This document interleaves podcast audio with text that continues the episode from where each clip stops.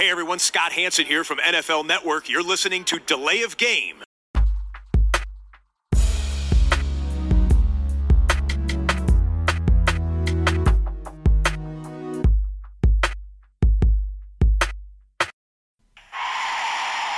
of game. Offense. Five yard penalty. Repeat down. Repeat down. Repeat down. Repeat down. Es ist Mittwochabend, nicht Dienstagabend, aber eine neue Woche, ein neuer Podcast, das gilt natürlich weiter. Die Love Game, der Football Podcast, meldet sich mit Episode 133 und ich begrüße ganz herzlich am anderen Ende den Christian.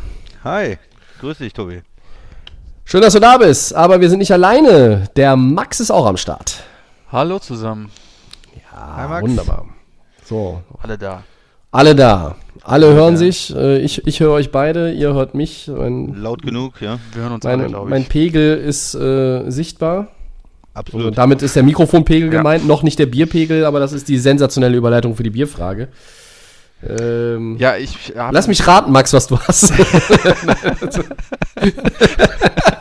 Ich mach's aber jetzt trotzdem habt ihr, noch einmal. Ich habt hab ihr ein, äh, gemerkt eben, also in der ersten, wir müssen dazu sagen, unser erster Begrüßungstake ist eben abgeschmiert, deshalb. also Ja, nochmal der das Max, ähm, bitteschön. Äh, okay, ich fange einfach nochmal an. Also Karlsberg Mixerie habe ich. Kommt Ja. auch schon irgendwo gesagt? Der Ja, Christian, ich- da ist spannend. Beim Christian wissen wir Ja, noch das stimmt. Ich habe hier von Sierra Nevada das Fantastic Haze Imperial IPA mit 9%. Ne? Immer, immer rein in die vollen Leute, weil morgen ist ja Feiertag und dann ist Brückentag und dann haben wir alle vier Tage frei. Ach nee, ich nicht. Aber egal, kümmert mich nicht. Christian, was ist denn dein Bier heute? San Miguel. Ah, sehr Ein gut. bisschen Immer nur Urlaubsfeeling hier reinbringen. Genau. Ja, also das heißt, du hast kein griechisches Bier mitgebracht von deinem vir virtuellen Nee. Griechenland-Trip. Nee, ich bin in Spanien unterwegs. Achso. Ja, wir- wir- Deal of Game ist ja international, das ist äh, immer gut. Stimmt. Ja, wunderbar. Äh, Bierfrage ist geklärt. Dann äh, scheint es so zu sein, als könnten wir unsere Headlines in Gang bringen. Und ja, die erste Headline dieser Woche knüpft so ein bisschen an die erste der vergangenen Woche an. Die NFL-Spieler setzen Zeichen gegen Rassismus. Drew Brees allerdings gibt dabei, vorsichtig gesagt, eine eher unglückliche Figur ab. Ähm, ja, was sagt ihr denn zu der ganzen Debatte aktuell und zu Brees ersten Aussagen sowie seiner dann äh, folgenden oder gefolgten Entschuldigung? Ja, Drew Brees hat, äh, für alle, die es vielleicht nicht mitbekommen haben, aber es haben wahrscheinlich alle mitbekommen, aber ich sage es trotzdem nochmal, er hat halt dann ähm, nach in einem Interview äh, gesagt, äh, schon irgendwo Solidarität ausgedrückt, aber dann äh, am Ende sagt, ja, aber er, er ähm, kann es nicht verstehen, äh, wenn irgendwie die Flagge äh, nicht respektiert wird und die Hymne nicht respektiert wird, also vom Knien hält er da nichts, ne? das hat er krass so gesagt als seine Meinung und ähm, das äh, ja, hatte dann von vielen anderen äh, das Feedback bekommen, von vielen anderen Sportlern, bekannten Leuten, Teamkollegen, äh, die gesagt haben, hey, äh, ist das nicht klar? Unsere Message, die wir auch die ganzen Jahre schon senden wollen, ist, es hat nichts mit Militär zu tun, es hat nichts mit äh, ähm, Respekt fürs Land, für die Flagge, für die Hymne, für Soldaten, für Polizisten zu tun, sondern es hat was mit, äh, ähm, mit einem stillen, friedlichen Protest zu tun, dass sich etwas ändert, dass äh, halt Menschen nicht mehr diskriminiert werden und ähm, diese, diese Message ist dann doch bei ihm angekommen anscheinend. Er hat sich dafür entschuldigt, hat gesagt, ja, okay, ähm, er hat das, äh, hat mit vielen Leuten gesprochen, ähm, auch von seinem Team und aus, aus, dem, aus der NFL und ähm, sieht das ein, dass das eigentlich eine falsche Aussage war und dass er da ähm, das Ganze in Licht gerückt hat, was viele ja ähm, oder was immer wieder in Amerika auch diskutiert worden ist und äh, hat sich da aber jetzt von äh, distanziert. Äh, Übrigens hat ja Trump dann wieder ihn aufgefordert und hat gesagt, das war Quatsch, warum, warum entschuldigst du dich dafür oder so. Genau das ist ja auch so seine ähm, Sichtweise, sage ich mal, dieser Proteste, dass die irgendwo äh, die Fahne äh, nicht respektieren, dass die die Hymne Ja. nicht respektieren. Ähm, aber da hat sich Drew Brees dann nicht mehr von beirren lassen, hat gesagt, nee, nee, ich habe hier was gelernt und ich sehe das jetzt anders. Und ähm, es scheint sich ja insgesamt, vor zwei Jahren wäre wär der vielleicht sowas auch nochmal auf mehr Zustimmung gestoßen, so eine Aussage, oder war bei mehr Menschen irgendwo noch salonfähig. Ähm, bei mir persönlich nie, weil ich habe das nie so als äh, irgendwo gesehen, aber es gibt ja doch sehr dieses starke Empfinden gegenüber dem Militär in Amerika, sehr viele Leute, denen das extrem wichtig ist, ähm, äh, die Truppen und die Fahne und die Hymne und so. Und äh, aber das hat sich, glaube ich, äh, geändert und da ist jetzt mehr ähm, Verständnis bei vielen Leuten ähm, da auch für diese Probleme und auch für diese Proteste. Und auch, ähm, wir hatten ja letztes Mal schon darüber gesprochen, dass äh, Roger Goodell sich geäußert hat. Und ähm, es scheint so, als wenn die äh, NFL da jetzt ähm, eine andere Rolle übernehmen würde und äh, sich vielleicht auch nicht mehr von, von Trump so ähm, ja, unter Druck setzen lässt. Äh, Mhm. zumindest die Spieler alle. Man wird dann nochmal sehen, wie positionieren sich wirklich die Owner, ähm, wenn es dann äh, solche Aktionen wieder gibt, wenn Leute sich äh, knien, wenn Leute äh, ganz klar ausdrücken auch auf dem Feld, dass sie, ähm, dass sie Veränderungen in der Gesellschaft haben wollen. Ähm, das wird man dann noch sehen, aber ja, das wäre erstmal die Geschichte mit Drew Brees und so ein bisschen eine Einordnung von mir dazu. Max, wie siehst du die ganze Thematik? Ja, ähm, ich war sehr, sehr überrascht. Ähm, Drew Brees gilt ja eigentlich bei uns auch als ein, einer- ein menschlicher, ähm, also ein, den wir sehr menschlich sehr schätzen. Ähm, Drew Brees ist Vorbild, ähm, toll, spiegelt immer einen tollen Familienvater wider und ist, glaube ich, auch, wo wir ihn auch schätzen, wie gesagt, auch ein Teamleader, ähm, wo man eigentlich auch gar nicht mit rechnet, dass irgendwie er solche Aussagen tätigen kann oder tätigen wird. Da hat er dieses Ja. Yahoo Sports äh, Interview ja geführt, Christian hat es ja kurz angesprochen. Ähm, ich glaube, diese, diese Aussage hat sich auch, glaube ich, auf seine zwei Gro Großväter, glaube ich, auch die im Zweiten Weltkrieg, äh, Weltkrieg Mhm. gedient haben, ja auch irgendwie bezogen. Ähm, ja, ist schwer einzuschätzen. Ich habe nur gehört bei ESPN First Take, das höre ich mir ganz gerne mal an, wisst ihr ja, ähm, dass als Colin Kaepernick äh, vor vier oder fünf Jahren diese äh, Position äh, an der Seitenlinie gemacht hat, dieses Hinknien, dass er, dass Breeze auch damals das nicht richtig, also dass er damals auch nicht gut fand. So war zumindest die Aussage von denen. Ich habe das aber jetzt auch nicht, kann das auch jetzt nicht unterschreiben, ob das jetzt wirklich gestimmt hat, sondern Breeze war eigentlich schon irgendwie sein, war da schon irgendwie schon dagegen. Nur ich glaube, jetzt war es natürlich genau der schlechte Moment, sowas halt zu sagen, weil das Land halt einfach gerade in, äh, in, schwierigen, in einer schwierigen Situation ist. Und jeder, glaube ich, gerade alles sehr, sehr. jeder ist sehr, sehr empfindlich, sag ich mal so. Ne? Also alles wird in eine Waagschale gelegt. Ich denke mal, Drew Brees wusste, also ich kann es mir eigentlich nicht vorstellen, dass er jetzt irgendwie so auf dem Trip ist, dass er nicht weiß, um was es ging, sondern dass er sich vielleicht, auf, wie gesagt, nur auf seine Großväter bezogen hat ähm, bezüglich der Flagge und äh, diesen Patriotismus, wie Christian auch meinte, der ist ja relativ hoch. Ähm, ich bin auch kein Fan davon. Aber jetzt hat er natürlich irgendwie auch bei seinen Teamkollegen, die, ähm, die auch natürlich darauf reagiert haben, einen riesen Shitstorm da irgendwie ausgelöst. Und Mhm. ich muss ganz ehrlich sagen, das war vielleicht von ihm im Moment nicht, da war vielleicht nicht, äh, hat er nicht richtig drüber nachgedacht. Das ist wahrscheinlich aus dem einfach so passiert und das hätte er in dem Moment vielleicht nicht sagen müssen oder brauchen. Das kann man sich dann vielleicht auch irgendwo denken, sage ich immer. Aber es hat jetzt natürlich so wie so ein riesen Zündstoff, weil er einfach auch so eine so eine bekannte Persönlichkeit in Amerika ist und einfach auch, wie ich schon gesagt habe, ein Familienvater, Vorbild für viele junge Leute. Und ähm, ja, er hat dann natürlich dann natürlich zurückgerudert per, per Instagram, ähm, auch die Videobotschaft. Also ich glaube, dass ähm, viele, ähm, viele Prominente aber auch irgendwie so zwiegespalten sind. Viele sind dafür, ähm, dass ich, also sind auch, glaube ich, ähm, mit der Entschuldigung zufrieden von Drew Brees. Andere sind, glaube ich, eher noch so eingestellt, ja, ähm, oder die lassen, es lässt sich nicht mehr zu entschuldigen. Aber ich bin halt auch einfach gespannt, wie sich das jetzt natürlich im Footballteam auswirkt, wenn die Saison auch ist, wenn man auch wieder zurück in dieses Trainingscamp kommt, wie dann auch die, die, die Verhalten sind, gerade mit der Offense, auch Michael Thomas, der ja auch.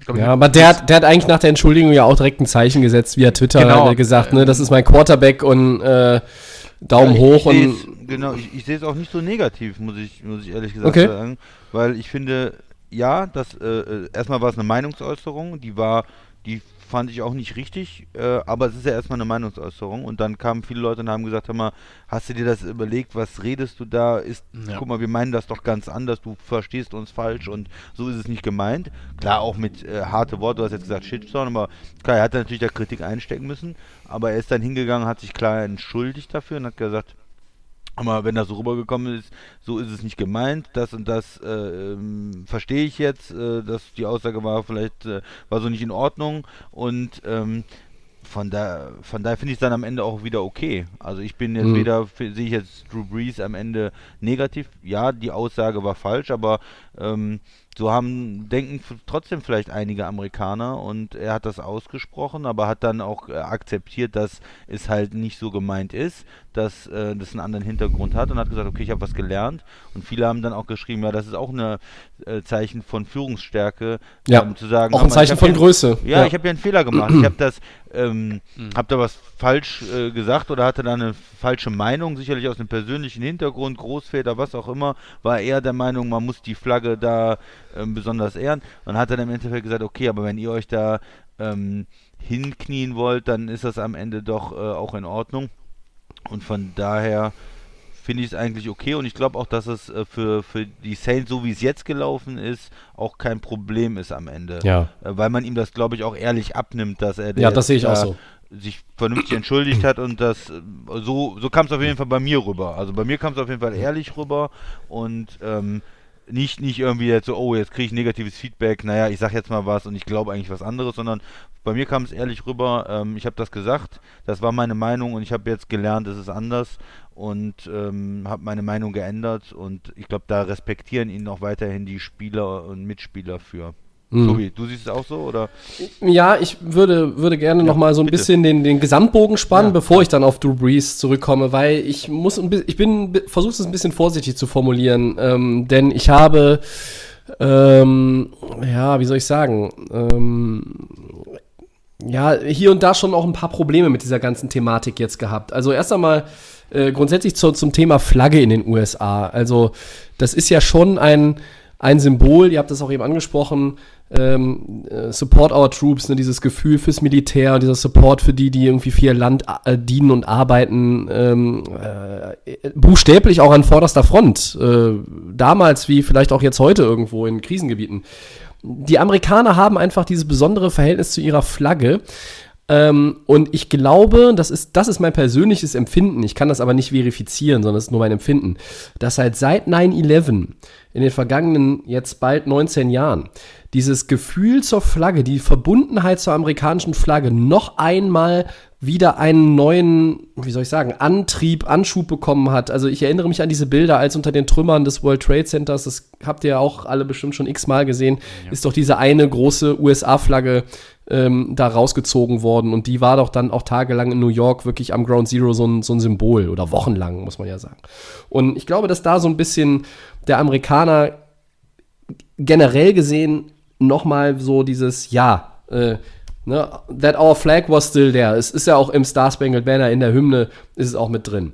Ähm, aber man muss natürlich genau differenzieren. Ich fand jetzt erst einmal auch interessant diese Aktion mit dem Video von den Spielern, wo auch Patrick Mahomes äh, dabei war. Die ist ja ausgegangen, wenn ich das richtig im Kopf habe, von Michael Thomas. Lustigerweise ähm, Nummer 1 Receiver von Drew Brees. Und das hat erstmal natürlich auch gezeigt, dass die Spieler jetzt sagen, hey, die Thematik ist so präsent und es ist uns allen ein Anliegen, wir müssen jetzt da irgendwie was äh, als Zeichen auch mal von uns aus setzen. Und das fand ich total toll, das Video, hab mir das angeguckt. Und dann folgte auch die Reaktion der NFL zügig. Roger Godell sah, glaube ich, als Commissioner da jetzt auch ähm, mit, den, mit den Oberen in der äh, Chefetage den Handlungsbedarf.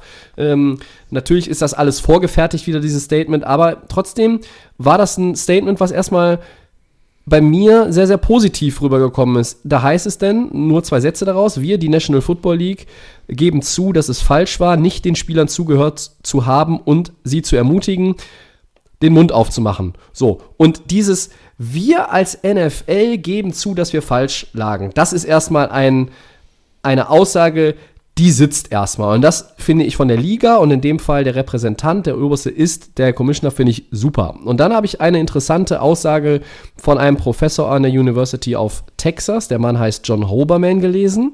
Und er sagt darauf bezogen, das ist wirklich außergewöhnlich und wäre wohl nicht passiert, wenn nicht eine ganze Bewegung auf eine beeindruckende Weise das nationale Bewusstsein in, Geschlag genommen, in Beschlag genommen hätte. Das ist die erzwungene und politisch korrekte Geste eines Mannes, dem 30 Milliardäre jedes Jahr 40 Millionen Dollar zahlen, damit er für sie die Liga managt. Eine Liga, die, wie er zugab, ohne ihre schwarzen Arbeitnehmer gar nicht existieren würde. Und das finde ich erst einmal sehr, sehr gut zusammengefasst. Ich weiß nicht, ob ihr die Aussage gelesen habt, aber. Nee, die habe ich ähm, leider nicht gelesen. Aber ihr würdet dem nicht widersprechen, nehme ich an. Nein. Nee, ich wollte auf was anderes hinaus. Äh, Ich wollte darauf hinaus, wie du angefangen hast. Weil du Ja. gesagt hattest, von wegen mit der Flagge in Amerika und die Flagge ist besonders und so. Verstehe ich alles, aber er, so wie Drew Brees das ja gesagt hat, und das ist ja auch das Problem, was wir Ja, dazu wollte ich gleich noch kommen. Aussage haben, ist ja, es, es schadet ja keinem, wenn jetzt einer sich hinkniet, weil er was damit Natürlich ausdrücken nicht. will. Damit ähm, schadet ja nicht das Andenken an die Flagge oder macht irgendeinem anderen irgendwas schlecht oder wie auch immer. Also da, ich meine damit, wenn jetzt äh, Colin Kaepernick hingegangen wäre und hätte auf dem Footballfeld vor der vor dem Spiel die Flagge verbrannt, Ja. dann hätte man damit ein Problem gehabt, ja. Ja, das ist kann ich richtig. Da- Wenn man sich aber ruhig in einem, in, einem, in einem stillen Protest niederkniet und nicht gemeinsam mit aufsteht, finde ich, also das ist so meine Meinung was anderes. Und da finde ich halt dieses, naja, ich kann das nicht verstehen, wenn jemand die Flagge nicht respektiert. Naja, er respektiert, er hat ja vorher auch gesagt, es geht nicht um Ja. nicht zu respektieren, sondern es geht äh, darum, was ändern zu wollen. Genau. Ähm, Also ich, das, ich, das, äh, war, das war nur, ich glaub, das war nur quasi als ja. Einleitung von mir, weil ich Ja. halt dieses, dieses Gefühl habe, dass dieser generelle Bezug in Amerika zu Der andere der, halt zu der, zu der Flagge, ja, das sowieso, aber dass er nochmal noch mal halt nach 9-11 wieder so einen, so einen neuen Impuls bekommen hat. Und ähm, mir geht's halt auch nicht speziell äh, jetzt irgendwie um die amerikanische Flagge, sondern ähm, ich finde halt, also das ist ja der, das ist der Punkt, an dem sich diese ganze Diskussion ja irgendwo aufreibt. Und ich kann nicht so ganz nachvollziehen, warum Leute wie Drew Brees, ich mag ihn als Spieler und ich mag ihn auch eigentlich als Mensch. Und er ist ja auch kein Rassist, finde ich, wenn er, das gesagt hat, was er gesagt hat, sondern er ist für mich jemand, der sich zu lange nicht mit dem Blickwinkel der Black Community beschäftigt hat. Das ist ja genau auch dieses Problem mit Trump. Und er hat ja jetzt auch, Brees selber hat ja auch Trump angegriffen in einem Statement und hat gesagt, hier, ich habe das selber gar nicht so gesehen erst, aber jetzt habe ich das verstanden. Und jetzt sind Sie, Herr Präsident, auch mal äh, gefordert, äh, das zu verstehen. Ähm, denn hier geht es um was anderes. Hier geht es ja nicht darum, wenn ich mich hinknie als afroamerikanischer Spieler, äh, scheiße ich auf die, auf die amerikanische Flagge, sondern ich setze ein Zeichen gegen oder, oder, oder mache auf etwas aufmerksam, nämlich auf Probleme, die, die dieses Land hat. Und das ist zum Beispiel, das war es auch schon zu Zeiten, als Colin Kaepernick noch in der Liga war, es ist die Polizeigewalt gegenüber Afroamerikanern. Das war ein, ein ganz wichtiger Punkt, den, den Cap da natürlich angebracht hat. Und ähm, es mag nicht der einzige Punkt sein, natürlich, der angeprangert werden muss, aber so haarsträubend für mich auch dieses Statement von Breeze beim ersten Hören war, das erste. Ähm, es, ist, es ist letztlich nur, in Anführungszeichen, nur der, der falsche Ansatz eines, ich, ich sag's jetzt einfach mal blöd, eines wirklich stinkreichen, weißen, privilegierten Amerikaners gewesen, der wirklich in meinen Augen nicht es geschafft hat, aber auch nicht, was heißt nicht geschafft, weil er es auch nicht, es war für ihn auch irgendwo nicht notwendig, offenbar, sich mal in die Lage dieser anderen Bevölkerungsgruppe zu versetzen. Und wenn du dich als, als Quarterback, der natürlich so im, im Fokus steht, irgendwie damit vorher mal auseinandergesetzt hättest, dann hättest du, glaube ich, diese Belehrung, äh, wie, wie sie in Social-Media-Zeiten ja relativ schnell passiert, die hättest dann ja gar nicht gebraucht, die hättest dann gar nicht gegeben. Aber war das nicht LeBron James, der auch irgendwie genau sowas irgendwie auch getwittert hatte, dass es nicht, dass, dass Drew Brees es nicht verstanden hat, um was es eigentlich geht? Ja, das, das ist Das es ist ja auch. Und das hat auch, ja, glaube ich, ja. in dem im Statement von Breeze war es halt auch drin. Ne? Also Ja. er, hat, er hat zugegeben, dass er diesen, diesen richtigen Blickwinkel nicht hatte. Und Ja. jetzt könnte man argumentieren, wie kann das sein? Oder kann man das nachvollziehen, dass so jemand diesen Blickwinkel nicht hat, sondern erst noch mal doppelt und dreifach darauf aufmerksam gemacht worden ist? Also, äh, das, das, ist die, das ist die Frage, die ich mir stelle. Ja, aber wenn ich ganz ehrlich bin, also, dass, dass man das nicht mitbekommt, also Drew Brees, Ich, ich, ja, Max, äh, aber du verstehst, was ich meine, ne? Dass, Ja, ja, dass halt solche Leute einfach dieses, die versetzen sich nicht in die Lage, weil das aus, also warum sollten sie sich in diese Lage versetzen? aber sollten sie sich, aber gerade Also sie sollten es, aber, ja, aber ähm, nee, er sie sehen es ja, nicht, dass sie es Aber müssten. äh, seine, seine, seine Teamkameraden sind doch genau das, um was es geht. Also ich sehe das doch eigentlich und ich krieg's doch eigentlich auch mit. Also Drew Brees Ja. ist doch eigentlich eigentlich, macht er mir den Eindruck, intelligent und ähm, Vorbild, und was, das habe ich alles schon gesagt, aber für mich ist das eigentlich, ja, es ist dann irgendwie auch nicht, also Ja. selbst wir als Außenstehende, wir als Deutsche, die eigentlich mit dem Land nur, äh, also nur von außen drauf schauen können, wir kriegen es ja auch mit und das Statement von Ka- Kaepernick war ja klar, aber ja, ich weiß es nicht, also, also wenn Drew Brees das nicht gewusst hat, wäre das schon irgendwie traurig oder das irgendwie nicht in Zusammenhang mit, ja. mitnehmen kann. Deswegen fand ich LeBron James Twitter-Ding fand ich dann schon eigentlich ganz nice. Ähm, das war ja dann noch, bevor sich äh, entschuldigt hatte, weil Ja. er sagte, okay Junge, hör mal zu, du hast es wirklich nicht gerafft.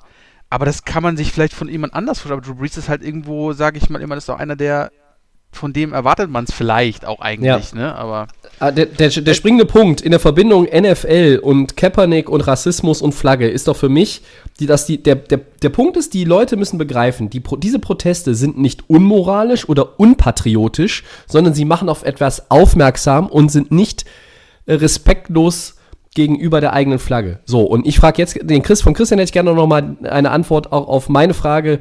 Christian, ist es wirklich so, oder, oder was denkst du? Ist es so, dass, dass Leute wie Breeze einfach auch nicht, ja, sich nicht darum scheren, in Anführungszeichen, weil sie sich nicht da reinversetzen müssen? Oder müssten sie sich einfach aufgrund ihrer Rolle da mal auch hineinversetzen können, ohne dass das passiert, was passiert ist? Boah, das ist eine, eine, eine schwere Frage. Ja, ich, ich hatte gedacht, dass ihr, dass ihr beide mir vielleicht eine Ja. Antwort darauf geben könnt, weil ich Ja, finde darauf keine. Ich ja keine, kann ich ja keine Antwort darauf geben. Also natürlich ist es wünschenswert, wenn sich ähm, viele Leute aus der, der Mehrheit der Bevölkerung mit äh, in, in Minderheiten hineinversetzen und versuchen zu verstehen, wie die äh, auch diskriminiert werden im Alltag. Mhm. Es ist natürlich schwer, weil man vielleicht auch, auch hier, es gibt ja auch in Deutschland durchaus äh, und in Europa natürlich ähm, Diskriminierung, äh, Diskriminierung in, in, von, von allen möglichen Gruppen, ja, äh, von Frauen, von Minderheiten, von, von Flüchtlingen, von Schwarzen. Und es ist immer schwer für die Mehrheit äh, oder für Leute, die das nicht erleben, sich da Genau, reinzuversetzen, ja. weil man es ja nicht erlebt, ja. Und äh, von außen denkt man ja, die Polizei, ja gut, die Polizei, aber wenn man vielleicht mal ähm, das wirklich erlebt hat, dann ist es, ist es was ganz anderes. Also von daher, ähm, wo, wo ist man selber, auf welchem Auge ist man selber blind und dann zu sagen, deswegen würde ich da nicht den ersten Stein werfen und sagen, du Luis muss das gesehen haben. Ich, ich gebe dem Max recht, eigentlich dadurch, dass er natürlich ähm, in Amerika lebt, in New Orleans lebt, äh, seit Jahren Football spielt, sehr viele, sehr vielen Leuten auch im, im Lockerroom ist, der kriegt ja da auch mal was mit und da, äh, die haben Ja. bestimmt auch mal darüber geredet, über die Proteste, über Kaepernick, verschiedene Sichtweisen. Ja. Ähm, äh, Jennings hat da bei ihm im Team gespielt oder, oder was, ne? Ähm, also das sind ja schon Sachen, ähm, wo man eigentlich denkt, er hätte da vielleicht eine etwas differenziertere Meinung zu haben müssten oder hätte das vielleicht Mhm. vorher verstehen können.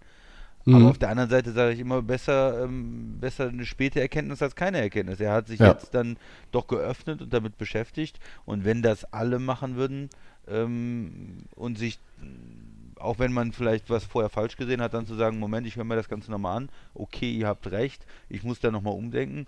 Mir, mir persönlich reicht das. Also Ja. ich fand es nicht gut vorher, aber mir reicht das auch und ich, ich sage jetzt auch, okay, jetzt ihm vorzuwerfen, er hat sich vorher nicht damit beschäftigt. Hauptsache, er hat sich jetzt sich damit beschäftigt und für Mhm. mich ist die Sache dann okay. Aber gut, Ja, ich bin ja auch nicht auch. Der, also ich muss ihm ja auch nicht, äh, mir hat er jetzt auch nichts äh, getan oder so. Ich muss nicht mit ihm spielen. Also wenn natürlich da Leute noch einen Groll gegen ihn haben und sagen, Mensch, ähm, äh, Drew Brees, das, äh, warum sagst du sowas? Das, das hast du doch schon vor zwei Jahren, hätt, musstest du das doch schon raffen und wir haben das schon zehnmal erklärt. Da kann ich, die, da haben die Leute auch recht, ja. Aber Mhm. äh, ich persönlich äh, und ich glaube auch bei den meisten würde es so sein, dass ähm, die sagen, okay, er hat es jetzt verstanden und, und gut ist. Und damit kann er natürlich auch wieder ein Vorbild sein, dass andere ähm, sich vielleicht auch nochmal Gedanken darüber machen, die dann sagen, hm, ich habe eigentlich so gedacht wie Drew Brees, aber ähm, wenn der umgedacht hat, vielleicht denke ich auch nochmal drüber nach. Finde ich eine schöne Zusammenfassung nochmal zu dem Thema und den Satz besser spät als nie mit dieser Einsicht ist, glaube ich, so das gute Statement zum Ende vom Christian, oder Max? Auf jeden Fall. Ich finde das auch gut, Christian, was er meinte, jetzt gerade bezüglich im Lockerroom. Hat er die ganze Zeit nur die Headphones auf dem Kopf und hört das Ja, einfach das dann ist nicht. es halt. Das, das, das habe ich ganzen mir auch, das hab ich mir auch ne, vorgestellt. Gehe Ja, was, ist, im- was geht da ab? Gehe ich dann äh, mit meinen Quarterbacks ähm, irgendwie einen eigenen Weg, aber selbst Teddy Bridgewater war ja auch bei den Saints. Also es ist Gutes Argument. Ne, also, Also, es ist alles, es, es spricht. es muss so Thema viel- gewesen sein, Wir haben ja ne? gesagt, ähm, äh, Ja. wie viel Prozent ähm, haben wir alles angesprochen in der NFL an Spielern ähm, dunkelhäutig sind und das ist, also man kann es eigentlich, also ich finde es so unvorstellbar eigentlich für diesen Mann, äh, dass man das wirklich, also da muss man 20 Jahre in der Liga. Leute. ja, und ähm, das Thema haben sie ja jetzt nicht seit gestern und Ja. ähm, auch schon vor Kaepernick und all dem Thema und äh, Deswegen fand ich Christians Argument echt sehr gut. Also du musst es, eigentlich musst es mitbekommen, dass du da irgendwo eine Gruppierung ist, die in einem Lockerroom damit spricht und sagt, ah, hast du das gesehen, was Kaepernick, wie fandst du das? Da muss ja irgendwo mal was passiert sein und dann, ja, aber jetzt ist es passiert und jetzt hat er sich entschuldigt und jetzt hoffen wir mal, dass das auch irgendwie keine großen Auswirkungen ja. mehr für ihn selbst noch für das Team haben wird. Ja, ich, ich, hoffe einfach, dass das, was, was Breeze jetzt gemacht hat und auch mit dem Video und das auch, was die NFL da jetzt schon angeleiert hat, immer ist die Frage, was, was mit den Ownern, das sind ja, wie wir gerne sagen, auch dann hauptsächlich ältere, reiche, weiße Herren. Ähm, wie das bei denen ankommt und was es, was es bei denen in den Köpfen bewirkt, weil auch so kriegst du, nur mit denen kriegst du ja irgendwie so ein Change in der, in der Kultur der, der National Football League dann nochmal rein, der da auch nötig ist. Und, äh, und wenn es halt ein bisschen länger dauert, bis alle es begriffen haben, worum es da eigentlich geht, dann, dann ist das so. Aber auch da kann man nur den Satz von Christian äh, aufgreifen, mit Blick auf die Chefetagen. Besser spät als nie. Also wenn jetzt mal, wenn jetzt mal irgendwie alle gerafft haben, wofür sich Colin Kaepernick first and foremost da eingesetzt hat, schon vor 2016 war das ja schon. Mein Gott, das ja. ist schon vier Jahre her. Junge, Junge. Ähm, ja, dann können wir doch nur sagen, von Delay of Game äh, freuen wir uns, hurra und bitte weitermachen. Bitte weitermachen, das ist ein gutes Stichwort. Ich mache mal weiter mit der zweiten Headline. Und äh, da geht es um äh, Vikings Running Back Delvin Cook. Ja, der Kenn ich nicht. startet jetzt ein Holdout, er will einen neuen Deal, er will mehr Geld. Wie bewertest du die Situation, Tobi? Fang nochmal an. Wenn ihr, ja, ja, ich habe von dem schon mal gehört. Das ist ein eigentlich ziemlich, ziemlich guter, talentierter Running Back. Also, das kam jetzt so für mich ein bisschen aus heiterem Himmel. Also, entweder habe ich die Nachrichtenlage vorher nicht verfolgt, aber es heißt, äh, er sitzt jetzt zu Hause rum und zockt vielleicht ein bisschen Playstation und guckt Netflix. Und er möchte erst zurückkehren und am Teambetrieb teilnehmen, wie auch immer der aussieht in den kommenden Wochen. Das wissen wir ja noch nicht, ne? Also, Trainingscamp, Preseason etc. pp. Wenn er einen neuen Deal hat, dann kommt er wieder. Aber man hat gehört, er verlangt mindestens 13 Millionen Dollar pro Jahr. Und jetzt werde ich euch den illustren Kreis aufzählen, der aktuell 13 Millionen pro Jahr oder mehr bekommt. Und das sind nach meiner Rechnung Christian McCaffrey, Ezekiel Elliott, die nach ihrem bisherigen Karriereverlauf das absolut gerechtfertigt. Le'Veon Bell, nach dem letzten Jahr ziehe ich das in Zweifel. Und der häufig verletzte und bei uns auch immer gern thematisierte David Johnson. Ja. Was soll ich dazu sagen? Also, pff, ich finde diese ganze Nummer, wenn ich jetzt einen Rat geben würde an den Kollegen David Cook, dann würde der folgendermaßen aussehen. Junge, bestätige erstmal das Jahr von 2019 und dann werden die Vikings dich schon ordentlich bezahlen. Max. Äh, ja, finde ich, find ich sehr gut, weil, also damit hatte ich auch nicht gerechnet, aber irgendeiner macht ja immer irgendwie mal äh, Stress, der sagt zu sich, äh, ich möchte hier irgendwie äh, mehr Geld haben und jetzt bleibe ich einfach mit meinem Arsch zu Hause und mache erstmal. Sonst wäre es ja auch langweilig, ne, wenn, wenn ja, alle, irgendwie ist, muss es immer, einer muss immer im Jahr irgendwie so ein äh, Terz da machen. Ähm, ich finde das Argument sehr gut, Tobi. Ähm, das Jahr von ihm letztes Jahr war wirklich außergewöhnlich, das war wirklich stark. Ich glaube, er war mit McCaffrey Top 10, äh, ne, Top 2, glaube ich, ne? Oder irgendwie Top 1, keine Ahnung. Mhm. Ähm, also er hat, äh, glaube ich, Scrimmage Yards waren 1654, habe ich äh, mir rausgepickt, und 13 Touchdowns. Also das sind sehr, sehr ja, also ordentliche Zahlen. Ich glaube, glaub, Top 3 oder so auf jeden Fall.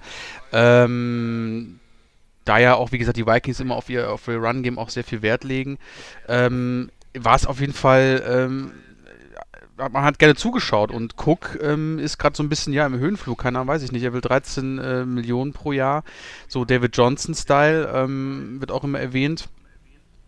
Ja, schwer zu sagen. Also ich denke mal, wie wir es immer haben, ich glaube, die Vikings sind da doch sehr offen, weil sie da auch, denke ich mal, ihm bezahlen werden. Sie geben ja auch immer gerne den Quarterbacks äh, viel Geld. Ähm, und äh, deswegen, aber ich finde es irgendwie ein bisschen, ich finde, ja, aber es ist halt, ich glaube, er ist gerade in so einem Höhenflug, in so einem Lifestyle und sagt sich, ah komm, jetzt mache ich mal hier ein bisschen, jetzt mache ich mal hier ein bisschen auf Player und jetzt wollte ich mal zeigen, ähm, dass ich vielleicht doch äh, genau der Running Back bin, den man jetzt dick bezahlen muss. Ja. Äh. ich finde das ganz witzig, weil den Gedanken hatte ich auch. Also, ne, Cousins schmeißen mit Geld zu, aber du sagst auch genau das Richtige. Das ist ja eine Franchise, auch das Team ist ja so aufgebaut, dass sie schon auch gerne übers Run-Game erstmal wirklich ein, ein nicht nur solides, sondern außergewöhnliches Run-Game nach Möglichkeit kommen. Und deshalb ja. sehe ich irgendwo da jetzt die Chance schon relativ gut, dass wenn er sagt, hey, ich setze mich jetzt zu Hause auf die Couch, dass die Vikings eher früher als später sagen, okay, so, jetzt gehen wir nochmal richtig ran an den, an den neuen Deal und dann machen wir den. Ähm, aber ich bin erstmal gespannt, was der Christian zu dem Ganzen sagt, weil Ja. ich habe noch so einen Aspekt. Ich könnte mir aber vorstellen, dass der Christian den auch auf seinem Zettel stehen hat. Ja, also erstmal, äh, Cook von Minnesota war der zehntbeste Runner äh, letztes Jahr Wenn es nur um die Rushing, ja, Rushing, Rushing Yards geht. geht, Ja, ja. okay. Ach so, Äh, okay. 11, 1135, das ist ja respektabel, ist jetzt nicht Ja. schlecht, aber waren immerhin noch neun Leute besser. Ja.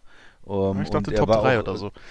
Damit relativ weit weg von den wirklichen, ähm, sag ich mal, Topstars. Äh, McCaffrey hatte 1400 und er ist natürlich noch als Receiver auch, obwohl Cook auch ein guter Receiver, Receiving Back ist, noch stärker. Äh, Chubb hatte 1494 und äh, Henry über 1500. Ähm, so, also er ist ein guter Running Back, talentierter junger Mann, aber er ist auch kein absoluter Superstar in der Liga bis jetzt, weil er auch war auch Mhm. ein bisschen verletzt äh, in seinen ersten Jahren. Er ist nicht immer hundertprozentig fit gewesen. Letztes Jahr auch wieder nur 14 Spiele gemacht und von daher ich empfehle ihm, tu es nicht. Mach es nicht mit dem Holdout so früh. Ich glaube, das wird nichts. Ja, wir haben es bei Bell gesehen, das hat nur die alles vergiftet mit Pittsburgh und der war als äh, äh, in seiner Hochzeit bei Pittsburgh ja ein besserer Spieler, muss man sagen. Der äh, war ja ähm, wirklich, wirklich. ähm, du meinst besser als Cook ja, jetzt? Ja, ja, auf jeden Fall. Ja, definitiv. und, äh, ja. auch, so, und andere Spieler, McCaffrey, der hat jetzt den Deal gekriegt, der war auch wirklich gut. Und ähm, ja, andere Spieler, die jetzt ähm, äh, jo äh, Melvin Gordon zum Beispiel, ja, der vielleicht etwas nicht ganz so gut ist wie Cook, aber ähm, so weit weg von dem ist er auch nicht. Da hat es ja auch nichts Mhm. gebracht. Äh, und Mannschaften investieren nicht unbedingt in, in Running Backs, die jetzt nicht wirklich absolut absolute Top Running Backs sind. Äh, du hast gesagt, äh, Elliott, der hat sein Geld verdient, der hatte auch wieder fast 1400 Yards letztes Jahr. Äh, da lohnt sich das vielleicht noch in irgendeiner Form äh, zu investieren, aber Cook, ähm, der muss erstmal Leistung bringen für mich noch mehr. Der hat es nicht geschafft, jetzt mal äh, mehrere Saisons komplett gesund zu bleiben und eine Top-Leistung zu bringen. Und von daher kommt das, glaube ich, zu einem falschen Zeitpunkt. Ja, die Vikings bezahlen sehr gut, die bezahlen Cousins natürlich sehr gut, aber das heißt auch, äh, sie können es eigentlich nicht unbedingt leisten, auch dem jetzt auch noch irgendwie 14, 15 Millionen im Jahr zu bezahlen. Und ich hätte an seiner Stelle, würde ich über die versuchen, nochmal gut zu spielen im Jahr und dann ähm, Geld zu bekommen. Jetzt mit dem Holdout ist, glaube ich, für ihn keine gute Entscheidung. Wenn ich die Vikings wäre, ähm, würde ich da, ähm, würde ich ihn nicht bezahlen und äh, auf den Rookie-Vertrag erstmal pochen und erstmal schauen, ob der sich wirklich leisten kann, ähm, längere Zeit ähm, draußen zu sitzen. Weil als Running Back, ähm, wir haben es auch wieder als Beispiel Pittsburgh gesehen, ja. äh, der äh, Connor kommt rein und äh, spielt äh, relativ ordentlich und äh, Minnesota hat sicherlich auch noch ein paar andere Backs im Kader und das kann schnell gehen, dass er da auch irgendwo abgeschrieben ist, weil die 1100 Yards oder sowas, das kann man auch wie gesagt, ist ein guter Spieler, keine Frage, aber das können auch andere. Ne, er ist ja so in der Klasse gewesen von den Yards wie Mack aus Indy, Jones aus Green Bay, Hyde äh, in Houston hatte nicht viel weniger äh, oder auch ähm, Mhm. Mixon in Cincinnati, aber damit wirst, krieg- bekommst du keine. Äh, selbst so ein Spieler wie Fournette Jacksonville, der hatte 1150 Yards letztes Jahr, der ist jetzt äh, zu haben. Für den, da kannst du einen 5-Runden-Pick nach Jacksonville schicken, äh, da kriegst du den wahrscheinlich. Die wollen den loswerden, die wollen den, wollen den auch nicht mehr bezahlen. Also das ist, nee, aus meiner Sicht äh, keine gute Entscheidung, Tobi. Ja, das ist alles richtig. Und ich, Max, ich habe dich doch auch richtig verstanden. Du bist so mit auf dem Zug bei mir und Christian drauf, ne? Ja, auf jeden Fall. Dann habe ich noch einen Punkt ähm, zu dem Thema. Ich glaube, dass dieser Holdout für Cook aufgrund des veränderten CBA nochmal zu einem Problem werden könnte, wenn ich das richtig im Kopf habe. Denn wenn er das Jahr aussetzen würde, hätte er nur drei statt vier Jahre seines Rookie-Deals absolviert, weil er hat ja erst drei gespielt. Und dann wird dieses, diese Season nicht angerechnet und dann könnte Minnesota bei dem Tender irgendwie besser wegkommen. Kann das sein, Christian? Ja, das kann sein, ja. Also das ist halt auch so ein äh, Ding, das das, das würde Cook auch nochmal hintenrum möglicherweise Ja, das, das ist halt auch dann nochmal so ein Punkt. Also generell ähm, halte ich das wirklich dann auch ein Aussetzen von einer, von einer halben Saison oder einer ganzen Saison, siehe Le'Veon Bell, siehe Melvin Gordon, der Christian hat die Beispiele auch genannt, das ist nicht gut. Running Backs haben anders sogar als Receiver eine, also einfach eine Halbwertzeit, äh, dieses Wort jetzt mal zu benutzen, die ist dann einfach nicht so. Ne? Die meisten sind ab 30 auf dem absteigenden Ast, wenn ein, zwei Verletzungen vorher sind, auch vorher schon wir sehen das Beispiel Todd Gurley, der äh, immer diese Knieprobleme hat ähm, oder auch nicht, aber ähm, der wird wahrscheinlich nicht mehr so dominant sein, wie er mal war für den restlichen Verlauf seiner Karriere. Und das ist dann auch wie DeMarco Murray auch, ne? Das war ja auch so ein, so ein, so ein äh, prominenter Name. Und wenn du dann nur diese ein, zwei Jahre auf diesem hohen Niveau bist, dann solltest du wirklich gucken, äh, dass du eher kontinuierlich, aus meiner Sicht, kontinuierlich dieses Geld bekommst, was du dann einfach auch in Anführungszeichen problemlos irgendwo bekommen kannst. Minnesota weiß, was sie an ihm haben. Ich könnte mir auch vorstellen, dass sie nicht komplett jetzt hier ähm, auf Durchzug schalten und sagen, hey, wir wollen jetzt auch von dir nichts mehr hören, sondern sie werden versuchen, die Sache irgendwie zu regeln.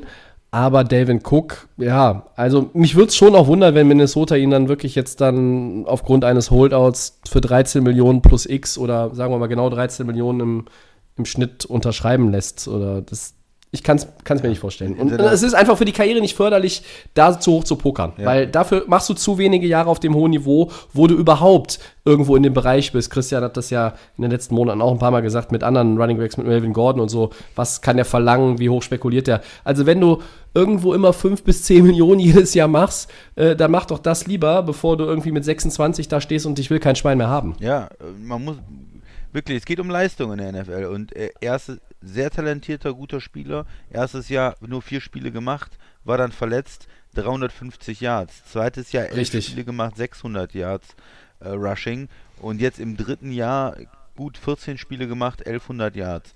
Aber ins, ja, insgesamt 2000 Yards Rushing in der Liga. Finde ich auch, kann man nicht in Anspruch stellen, dass man da sagt, ich äh, muss hier wieder absolute Topstar bezahlt werden. Ähm, Receiving kommt dazu, klar, er hatte auch 500 Receiving Yards letztes Jahr, das ist ja nicht schlecht. Und er hatte letztes Jahr die, ähm, die 13 Touchdowns. Respekt dafür, aber mit einer überragenden Saison ähm, oder sehr starken Saison kann man noch nicht ähm, da die Riesenforderung stellen und sagen Holdout und alles.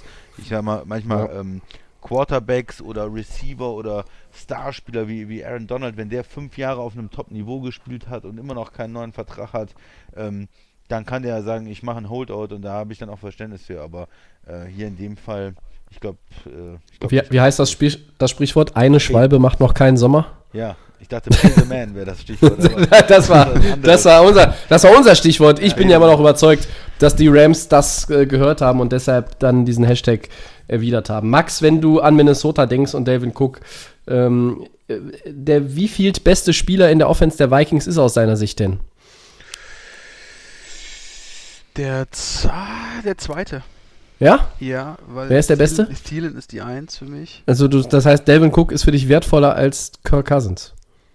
Ja, jetzt, ha jetzt habe ich. Oh, dieses Cousins, das ist immer ganz. Der, der, der wertvollste, der, ja, der beste Spieler, der wertvollste. Ja. Ah, Für den sportlichen Erfolg der wertvollste. Ja. Mich, mich, fragst du erst gar nicht, du kennst nee. die Antwort. Ne? Du hast ja gerade eben noch was gesagt. Ich wollte den Max nochmal einbinden Cousins hier zum Delvin Cook-Thema. Bei uns ist Cousins immer ein gefährliches Thema.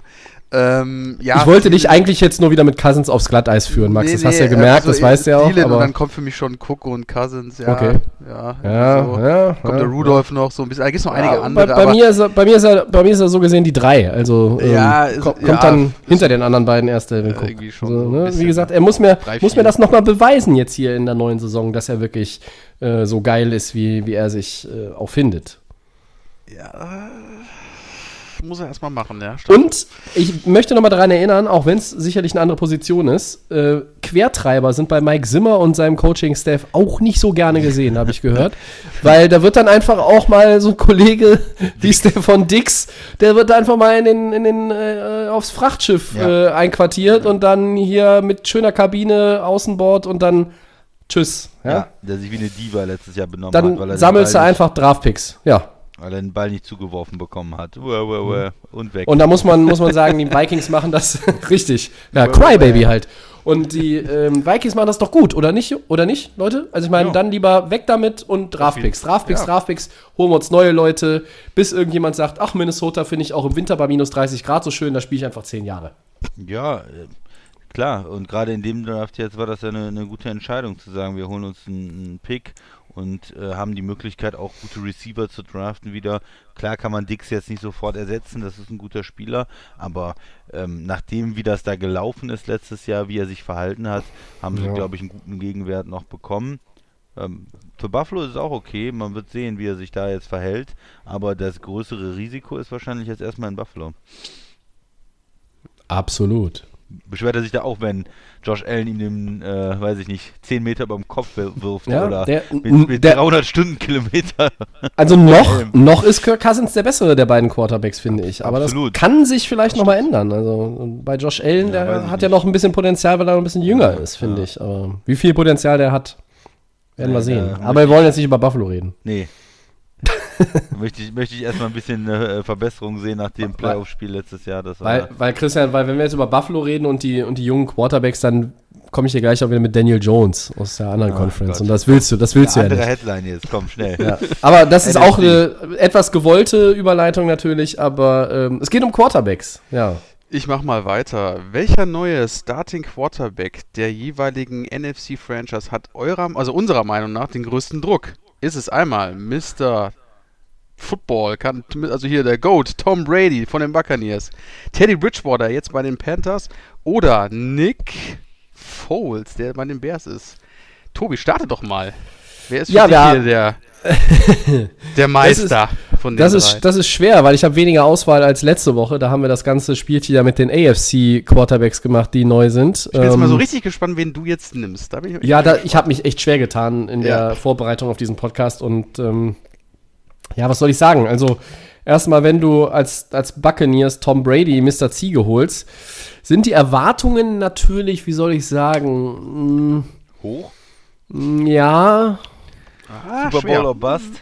Ja, sie sind, ich glaube, das Adjektiv bei Wordplay wäre überbordend. Also es ist unfassbar. Es sind astronomische Erwartungen. Also sechsmaliger Champion, Mr. Ziege, The Goat. Du willst natürlich jetzt hier auch, ähm, auch wenn er äh, mittlerweile ja, muss man sagen, deutlich über 40 ist, äh, die Buccaneers haben aber auch eine gute Offense. Ja? Die haben viele Waffen. Das hat der Brady zuletzt nicht. Deshalb muss man ihm da auch so ein bisschen, weiß ich, ob er wirklich dann so den enormen Druck hat. Am wenigsten Druck hat aus meiner Sicht aus diesem Trio Teddy Bridgewater, weil die Panthers sind im Unbruch. Das ist eine schwere Division. Die Bucks haben aufgerüstet. Deshalb sind die irgendwo auch schon, ja, bei vielen im Kopf erstmal an, an Carolina vorbei. Ähm, der neue Head Coach Matt Rule äh, ist natürlich auch auf einem anderen Erfahrungslevel als ein Bruce Arians in Tampa Bay. Und auch wenn Bridgewater da gute Leistungen zuletzt in New Orleans ähm, gezeigt hat, äh, an, an ihm wird der, der Erfolg, der sportliche Erfolg dieses Teams in 2020 jetzt nicht primär festgemacht, glaube ich, weil die, das haben wir schon so oft gesagt, mit Keekly ist weg und da ist auch viel im Umbruch in Carolina und das so jetzt, klar ist er so gesehen der Nachfolger für Cam Newton, aber ich sehe den Druck bei Bridgewater nicht ganz so hoch. Ich müsste mich jetzt entscheiden zwischen Foles und Brady. Ich glaube, ich mache es mir dann doch leicht und sage, es ist Brady, der den größeren Druck hat, einfach weil er ja, diese Reputation mitbringt und natürlich jetzt auch dieser Spieler wechselt nochmal das Trikot im, im Spät-Spätherbst seiner Karriere. Hm. Und bei Nick Foles, naja, also wenn er Trubisky ablöst, der Christian würde jetzt normalerweise reingrätschen und sagen, nicht, nicht, ni- nicht wenn, sondern wann. Ne? Äh, Not, not if, but when. Ähm, das ist ja nicht so unwahrscheinlich, gebe ich auch zu. Und dann erwartet auch ganz Chicago, dass er liefert, weil die Chicago Bears-Fans, äh, die dürsten nach einem, ich sage mal, stabilen Quarterback. Der letzte, der sie in den Playoffs, in die Playoffs geführt hat äh, und bis in den Super Bowl, der hieß Flexi Rexy Grossman und der war ja auch nicht toll. Ähm, und wie gesagt, der, in den letzten 15 Jahren war Jay Cutler noch der Beste. Und in Chicago wartet man darauf. Ja, da fängt der Maxi an zu lachen. Aber es ist so. Guck dir die anderen an. gut, ja, ja, Entschuldigung. Ja, Nee, das nee. Ist, das ist eine einfach zu gut. Das ist einfach zu gut. ja, traurig, traurige Wahrheiten, die uns aber zum Lachen bringen. Ähm, also von daher wäre der Druck bei Foles, äh, er ist ja immerhin, äh, hat er mal irgendwie da so äh, Super eine Auszeichnung. MVP. Ja, richtig. Da ist es Ich kann- doch. Endlich sagt das. Ich kann, mir, ich kann es mir einfach nicht merken. Äh, ja, deshalb könnte man das so, also sehe ich das so äh, als relativ schwere Entscheidung. Ähm, aber ich sage am Ende, lange Rede, kurzer Sinn, Tom Brady hat den größeren Druck. Ja, und das ist natürlich völlig falsch, Tobi. Ja, also ich wollte dir, ich wollte dir doch die Vorlage nehmen, äh, geben. Also da- nicht da- nehmen, ich ich wollte weiß, sie dir geben. Du, du sagst mir aber jetzt nicht, dass es Teddy Bridgewater ist. Na sicher, natürlich ist es Teddy Was? Bridgewater. Warum das denn? Also, das ist ja ganz klar. Erstmal äh, Brady, äh, wo ist denn da der Druck? Der hat äh, sechsmal Champion geworden, der ist jetzt weit über 40, ja, wenn er nicht mehr gut spielt. Meine, der, jede, jede Aktion, die er jetzt bringt, ist was Neues im Geschichtsbuch. Das ist Alter, jeder Fehler, jeder Fehler ist, warum gehst du nicht in Rente, steht auf dem Plakat. Das, oder, äh, Er kann nur, er kann nur gewinnen, wenn er jetzt erfolgreich ist, wenn er nicht nee, erfolgreich ist. er kann auch dann- viel verlieren. dann- Erzähl mir nicht Dann sowas. sagt man, dann sagt man, er ist einfach älter. äh, es war, jetzt, es war äh, es ist ein Jahr zu viel. Er geht in Rente und war nur bei bei ähm, bei New England halt erfolgreich. Aber da ein Druck für so jemanden, der der äh, der könnte ja der Vater von manchen Spielern sein, ja. Äh, Entschuldigung, er muss sich, er will sich doch beweisen, ohne Bill Belichick er- Erfolg zu haben. Das, das ist doch Druck. auch, Das ist doch Druck. Er hat ja keinen Druck. Nein, er hat Ach, keinen come Druck. on. Aber- Teddy Bridgewater. Dieses Team ist im Umbruch. Erzähl mir mal, warum Bridgewater das ist. Ja, das ist seine Chance jetzt nochmal als Starter. Er war Starter in Minnesota, hatte die schwere Verletzung, war dann kein Starting Quarterback mehr in der Liga, musste nochmal kleine Brötchen backen in New Orleans. Jetzt hat er die Chance. Kann er das Team übernehmen? Kann er sich als Franchise Quarterback äh, in Carolina etablieren? Ist er der Nachfolger von Cam Newton? Wird er da die nächsten fünf Jahre spielen? Sechs Jahre? Mit dem neuen Coach als ähm, neues Duo in Carolina? Ist die Quarterback-Position in Carolina erledigt? Oder werden die im nächsten Jahr bei einer Desastersaison hoher Draft-Pick sagen, alles klar, Junge, das war's, hier ist unser neuer Mann, du bist jetzt der Ersatzmann oder du spielst vielleicht noch ein Jahr oder ein halbes Jahr, aber wir haben ja eigentlich schon einen hohen Dra äh, Draft-Pick in der Hinterhand und das war's, du bist nur noch ein Übergangsquarterback. Das ist für mich ein Druck. Er muss jetzt zeigen, das war alles ganz nett in New Orleans, in einem guten System mit Sean Payton, in einer guten Offense, da äh, letztes Jahr gut zu spielen. Er hat jetzt wieder die Chance gekriegt, aber jetzt muss er doch zeigen, ob er ein Franchise-Quarterback ist, ob er eine Franchise führen kann, ob er Okay. ein richtiger Starter ist. Ja, und das ist für mich schon der Druck für, auf ihn in einer schwierigen Situation. Da stimme ich dir zu, Tobi. Ne? Das ist keine einfache Situation. Die werden, und wir sehen die ja alle auch äh, nicht so stark, ähm, die- die Panthers, auch die Defense ähm, nicht so gut und da wird eine Menge Druck auf ihm lassen, auch um mal ein Spiel zu gewinnen. Ja? Da ist nicht die so viel Talent, was sich rausreißt, sondern da muss er eigentlich zeigen, guck mal mit, man kann nicht nur mit mir ein Spiel gewinnen wie in New Orleans, sondern man kann durch mich auch wieder Spiele gewinnen. Und äh, da bin ich gespannt, wie er damit umgeht. Und nur ganz kurz zu Foles. Foles hat für mich überhaupt keinen Druck. Er ist einfach ein, ein Glückspilz. Er hat einen Super Bowl gewonnen, Super Bowl MVP gewonnen, äh, geworden. Ähm, ja, er hat eine Statue in Philly und äh, er reist jetzt durch die Lande und äh, verdient sein Geld und man traut ihm ja auch alles zu. Es kann ja sein, äh, in Woche 3 verliert er den Starting-Job wieder, aber äh, in Woche 15 kommt er zurück und führt äh, Chicago noch in die Playoffs und gewinnt den Super Bowl. Moment, Moment, Also- Moment. Christian, das würde bedeuten, dass Mitch Trubisky von Woche 4 bis einschließlich 14 permanent Starter bleibt. Also, das sehe ich dann ja auch wieder nicht. Ja, nein, aber du weißt, du weißt, was ich meine, ja. Ja, klar man weiß ich das. mittlerweile alles Ja, zu. ja. Man hat bei ihm alles gesehen und äh, man weiß auch, dass er äh, gebencht werden kann, wie letztes Jahr äh, in, in Jacksonville oder äh, dauernd verletzt ist und äh, vielleicht auch nicht so eine langfristige Lösung ist, aber hey, äh, auch in, in Chicago ist ja die Messlatte, gegen die er jetzt antritt, äh, nicht besonders hoch und von daher kann er da vielleicht auch glänzen. Also ich nehme Teddy Bridgewater und sage, Tom Brady hat alles erreicht in seinem Leben, ist quasi schon Rentner und äh, deswegen auch in Florida unterwegs und da ist der Druck nicht so hoch. Max, wie siehst du es denn? Ja, ich bin immer so ein Battle zwischen Brady und äh, Teddy Bridgewater. Eigentlich ist das, ähm, ja, bei Teddy Bridgewater ist es natürlich das Thema. Äh, Komm, Max, komm Ja, hier rüber. Komm in die ähm, Brady-Ecke. Komm. Das, das Thema, also ich habe mir jetzt gerade mal den Depth-Chart angeschaut.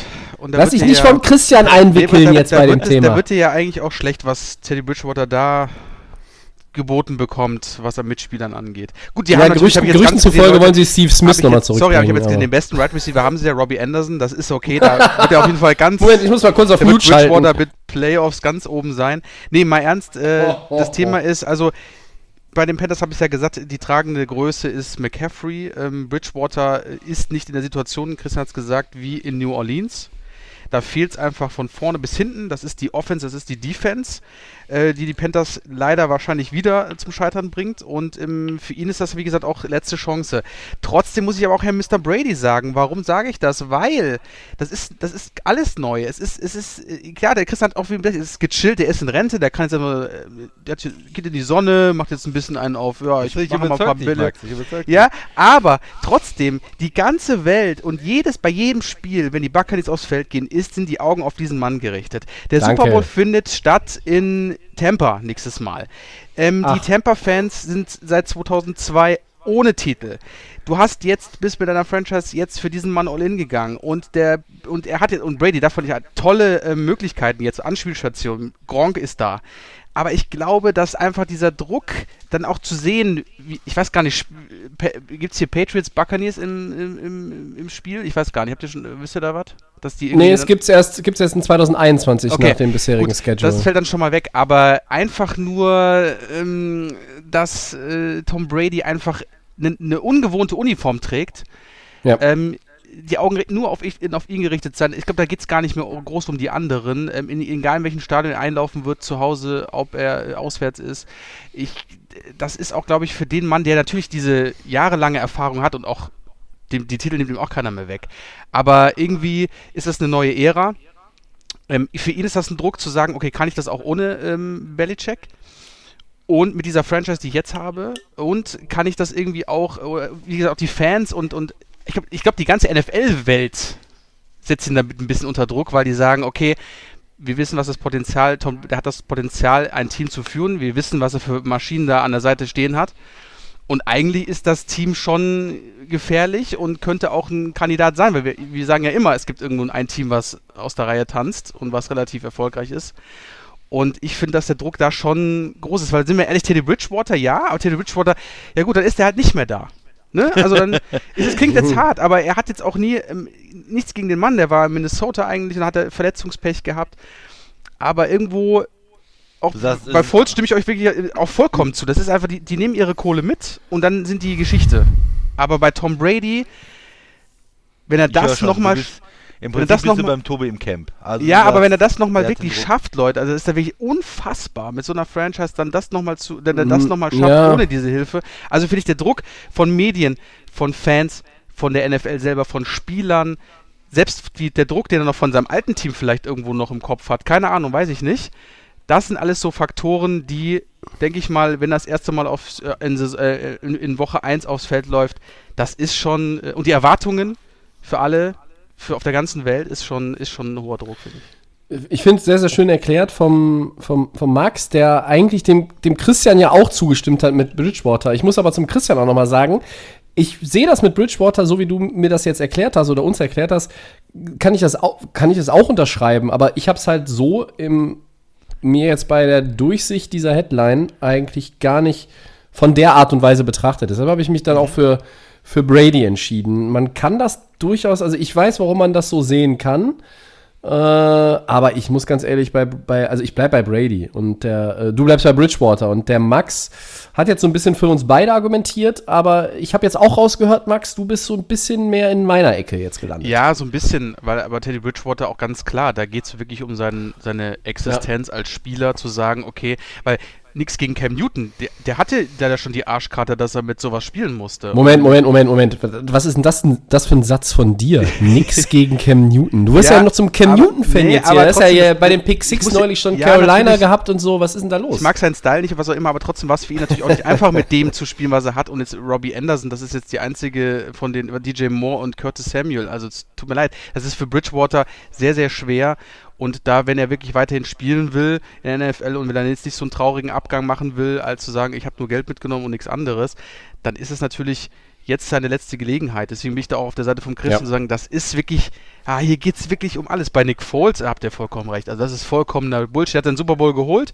Das auch irgendwie, ähm, war auch irgendwie das. ich ja, aber mal, genau deswegen habe ich ja gesagt, Ja. ich muss mich zwischen dem, Bridgewater ist bei mir ja komplett raus aus der Verlosung, sondern ich habe mich ja zwischen Brady und Foles entschieden, eben Ja, weil genau, er ja stimmt. auch schon mal einen Ring gewonnen hat und weil dann die Leute sagen, hey, Emma, der war bei Philly, hat er ja den großartigen Carson Wentz vertreten, ohne dass ein Qualitätsverlust irgendwo da war, der äh, wirklich sich, sich niedergeschlagen hat in irgendwelchen äh, Ergebnissen und dann Äh, ja, wir wissen, das war in, in, in Jacksonville jetzt auch wie früher dann bei den, weil er war auch mal bei den Rams, glaube ich, um Gottes Willen. Das war alles nicht so geil. Äh, aber da denke ich halt auch, ne? weil Chicago, die brauchen unbedingt einen Quarterback, der halbwegs brauchbar ist. Und selbst wenn er nur drei Jahre da ist, der Christian schimpft ja am meisten von uns über Trubisky. Ja. Und, und das ja auch nicht zu Unrecht. Nee, und wenn ich Bears-Fan bin und er hat mir den Knaben da jetzt ein paar Jahre angeguckt und denk so, ja, und wir hätten in dem Draft noch mal wen haben können. Äh, nee, ich guck nicht noch mal nach, wer in dem Draft war. Ich weiß es und ich will den Namen auch gar nicht sagen. Der eine hat, nee, ach komm. Ne? Doch, ich sag's. nein, es sind Deshaun Watson und Patrick Mahomes. Aber äh, Chicago hat sich dafür entschieden und jetzt gibt es vielleicht die Möglichkeit für die Bears-Fans da irgendwo ein bisschen Licht am Ende des Tunnels zu sehen. Und dann wäre entsprechend der Druck auf Foles groß, weil der in meinen Augen dann ja auch schon mehr Talent mitbringt als äh, Mitch Trubisky. Aber Ja, das, das nur, aber wir wollen jetzt, also eigentlich haben wir alle drei den jetzt rausgeschoben. ne? ja, Also von daher, schon, So, ähm, also Tobi, du nimmst Brady, ich nehm, ja, ich äh, nehme Brady. Ja, ich nehme Bridgewater und Max, du nimmst ja. Ich nehme dann auch Brady. Brady. Ja, guck mal. Ja, Sieg. Sieg für dich, Tobi, okay. Ja. Sieg and Destroy. Oder so ähnlich. Dann sind die Headlines durch für heute. Und als kleines Zwischensegment, heute mal wieder nach langer Zeit, ich hau einen raus. Welcher Star, der in 2019 eine starke Saison hatte, wird es eurer Meinung nach 2020 besonders schwer haben, das zu wiederholen? Ich starte mal. Und zwar nämlich Sehr einen gerne. Spieler, ähm, Safety-Position, ähm, Mhm. der auch in der Saison gewechselt ist. Das Mhm. ist, und zwar von Miami zu den Steelers. Das ist Minka Fitzpatrick. Und zwar nämlich den Ah, aus okay. folgendem Grund. Ähm, das war ja, wie gesagt, wie so eine Explosion, was da in Pittsburgh passiert ist. Minka Ja. Fitzpatrick, Pick von den Dolphins, ich glaube relativ in der ersten Runde damals. Ja. Mhm. Ähm, wie genau, Pick Nummer 11 war das 2018. Ähm, war eigentlich, ich war sehr zufrieden damit und hat sich auch relativ gut in dieses äh, Dolphins-Team da integriert. Dann wurde er, wie gesagt, zu den Steelers für einen Pick abgegeben, für den First Rounder. Ähm, und dann ist er ja in Pittsburgh eingeschlagen wie eine Bombe. Das heißt, ich habe jetzt mal eine Statistik in vier Interceptions äh, in sechs Spielen. Und da war erstmal alle, was ist hier passiert, ne? Da hat man ja gesehen, ich glaube Monday Night Football, Fischer das Ding irgendwie kurz vor der Zone raus. Also so richtige Highlights. Ähm, wo man sagte, okay, wo kommt das her? Ähm, der ist ja nicht untalentiert, aber was ist passiert im Lockerroom bei den Steelers, dass der auf einmal so ein, so ein Outbreak hat? Aber wahrscheinlich ist jetzt für, sie, für ihn das bessere Team. Ähm, deswegen nehme ich auch ihn, weil ich glaube einfach, dass er in der kommenden Saison es ein bisschen schwerer haben wird. Ich glaube, dass es einfach gerade so ein kleiner Hype war, so ein kleiner Flug. Und ähm, ich will nicht sagen, dass er untalentiert ist oder dass er auch irgendwo an das Niveau rankommt, aber ich habe so ein bisschen ähm, das Gefühl, es ist gerade diese, äh, diese, ja, dass das, dass diese, diese Highlights-Dinger, wo er so quasi sich so ein bisschen auch, äh, wo er auch ein bisschen in den Vordergrund gerückt ist, auch in der, in der, in der NFL-Saison, auch gerade zum Ende hin, ähm, dass das 2020, ja, äh, natürlich wünscht man das dem Spieler natürlich auch, aber dass es jetzt nicht so sein wird, dass er jetzt hier irgendwie in den nächsten sechs Spielen dann halt wieder so eine Marke dahinlegen kann von vier Interceptions oder sowas. Ja. Deswegen nehme ich ihn als, als Beispiel. Ähm, das war, glaube ich, mal so ein kleiner Höhenflug. Vielleicht wird das auch bei den Steelers nochmal so sein, aber ich glaube, das ist so ein Spieler, da kann es auch mal wieder ein bisschen nach hinten gehen. Deswegen habe ich jetzt ihn genommen. Wen habt ihr denn? Christian, soll ich zuerst oder willst du? Wie du möchtest. Oh, dann, dann mache ich mal. Ich muss ja, muss ja nicht immer als letzter. Äh, ich habe mir rausgesucht den großartigen Nick Chubb. Running Back Cleveland. Der hatte 1494 Rushing Yards in der letzten Saison und er war damit hinter Derrick Henry, nur was die Rushing Yards anbelangt, auf Platz 2. Der Christian hat es eben auch schon mal erwähnt, in anderem Zusammenhang. Ähm, ja, das ist. Äh, war lange für den Rushing-Title auch noch im Rennen, bis Derrick Henry am Ende. Ja, also also der hat ja, ist ja auf mehr Zylindern gelaufen, als er eigentlich hatte. Aber Chubb ähm, eine gute Saison gespielt, sehr, sehr gute Saison. Ich sage, da geht es ein bisschen runter. Er wird es äh, sehr, sehr schwer haben, das zu bestätigen. Und ich sage, er wird es nicht schaffen. Und jetzt sage ich euch auch warum. Ja, Weil mit dem neuen Head Coach Kevin Stefanski, unser aller Freund Maker Bayfield aus dem Winterschlaf erwacht und wieder eine richtig gute Saison spielen wird. Und deshalb mehr passorientierte Offense in Cleveland stattfinden Aber da wird. muss ich mal einhaken, Tobi. Kommt der Ja, unbedingt. nicht von äh, Minnesota, äh, war Ja. der nicht vorher Offensive Coordinator und laufen die nicht äh, besonders gerne und spielen Play-Action? Ist das nicht, ist das nicht gut für Chubb? Ja, aber er ist ja jetzt der Head Coach und ich glaube, der steht voll auf Baker Mayfield und deshalb habe ich mir das so überlegt. Ich hau einen raus und ich sage, es ist Nick Chubb. Ja. Nick Chubb geht nach unten. Ja, und dann nehme ich mal meinen Kandidat. Ich habe nämlich äh, Henry, äh, Derrick Henry als Derrick äh, Henry. Running, Ba- Running Back, weil ich kann mir einfach nicht vorstellen, wie man so weiterspielt. Ich war platt in der zweiten Hälfte der letzten Saison.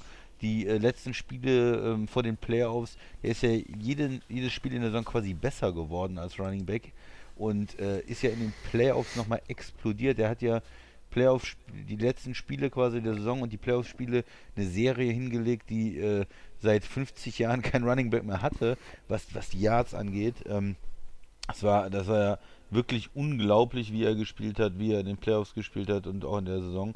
Und äh, insgesamt halt Rushing Champion über 1500 Yards. Ähm, und ich glaube einfach nicht, dass er das so bestätigen kann. Ähm, ja, Tennessee hat äh, den Right Tackle verloren in der Offseason.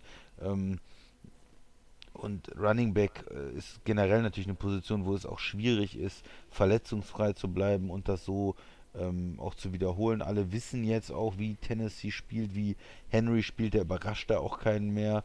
Klar, der bleibt schwer zu tackeln, auch in der zweiten ähm, Spielhälfte dann vor allen Dingen, wenn man ein bisschen müde wird.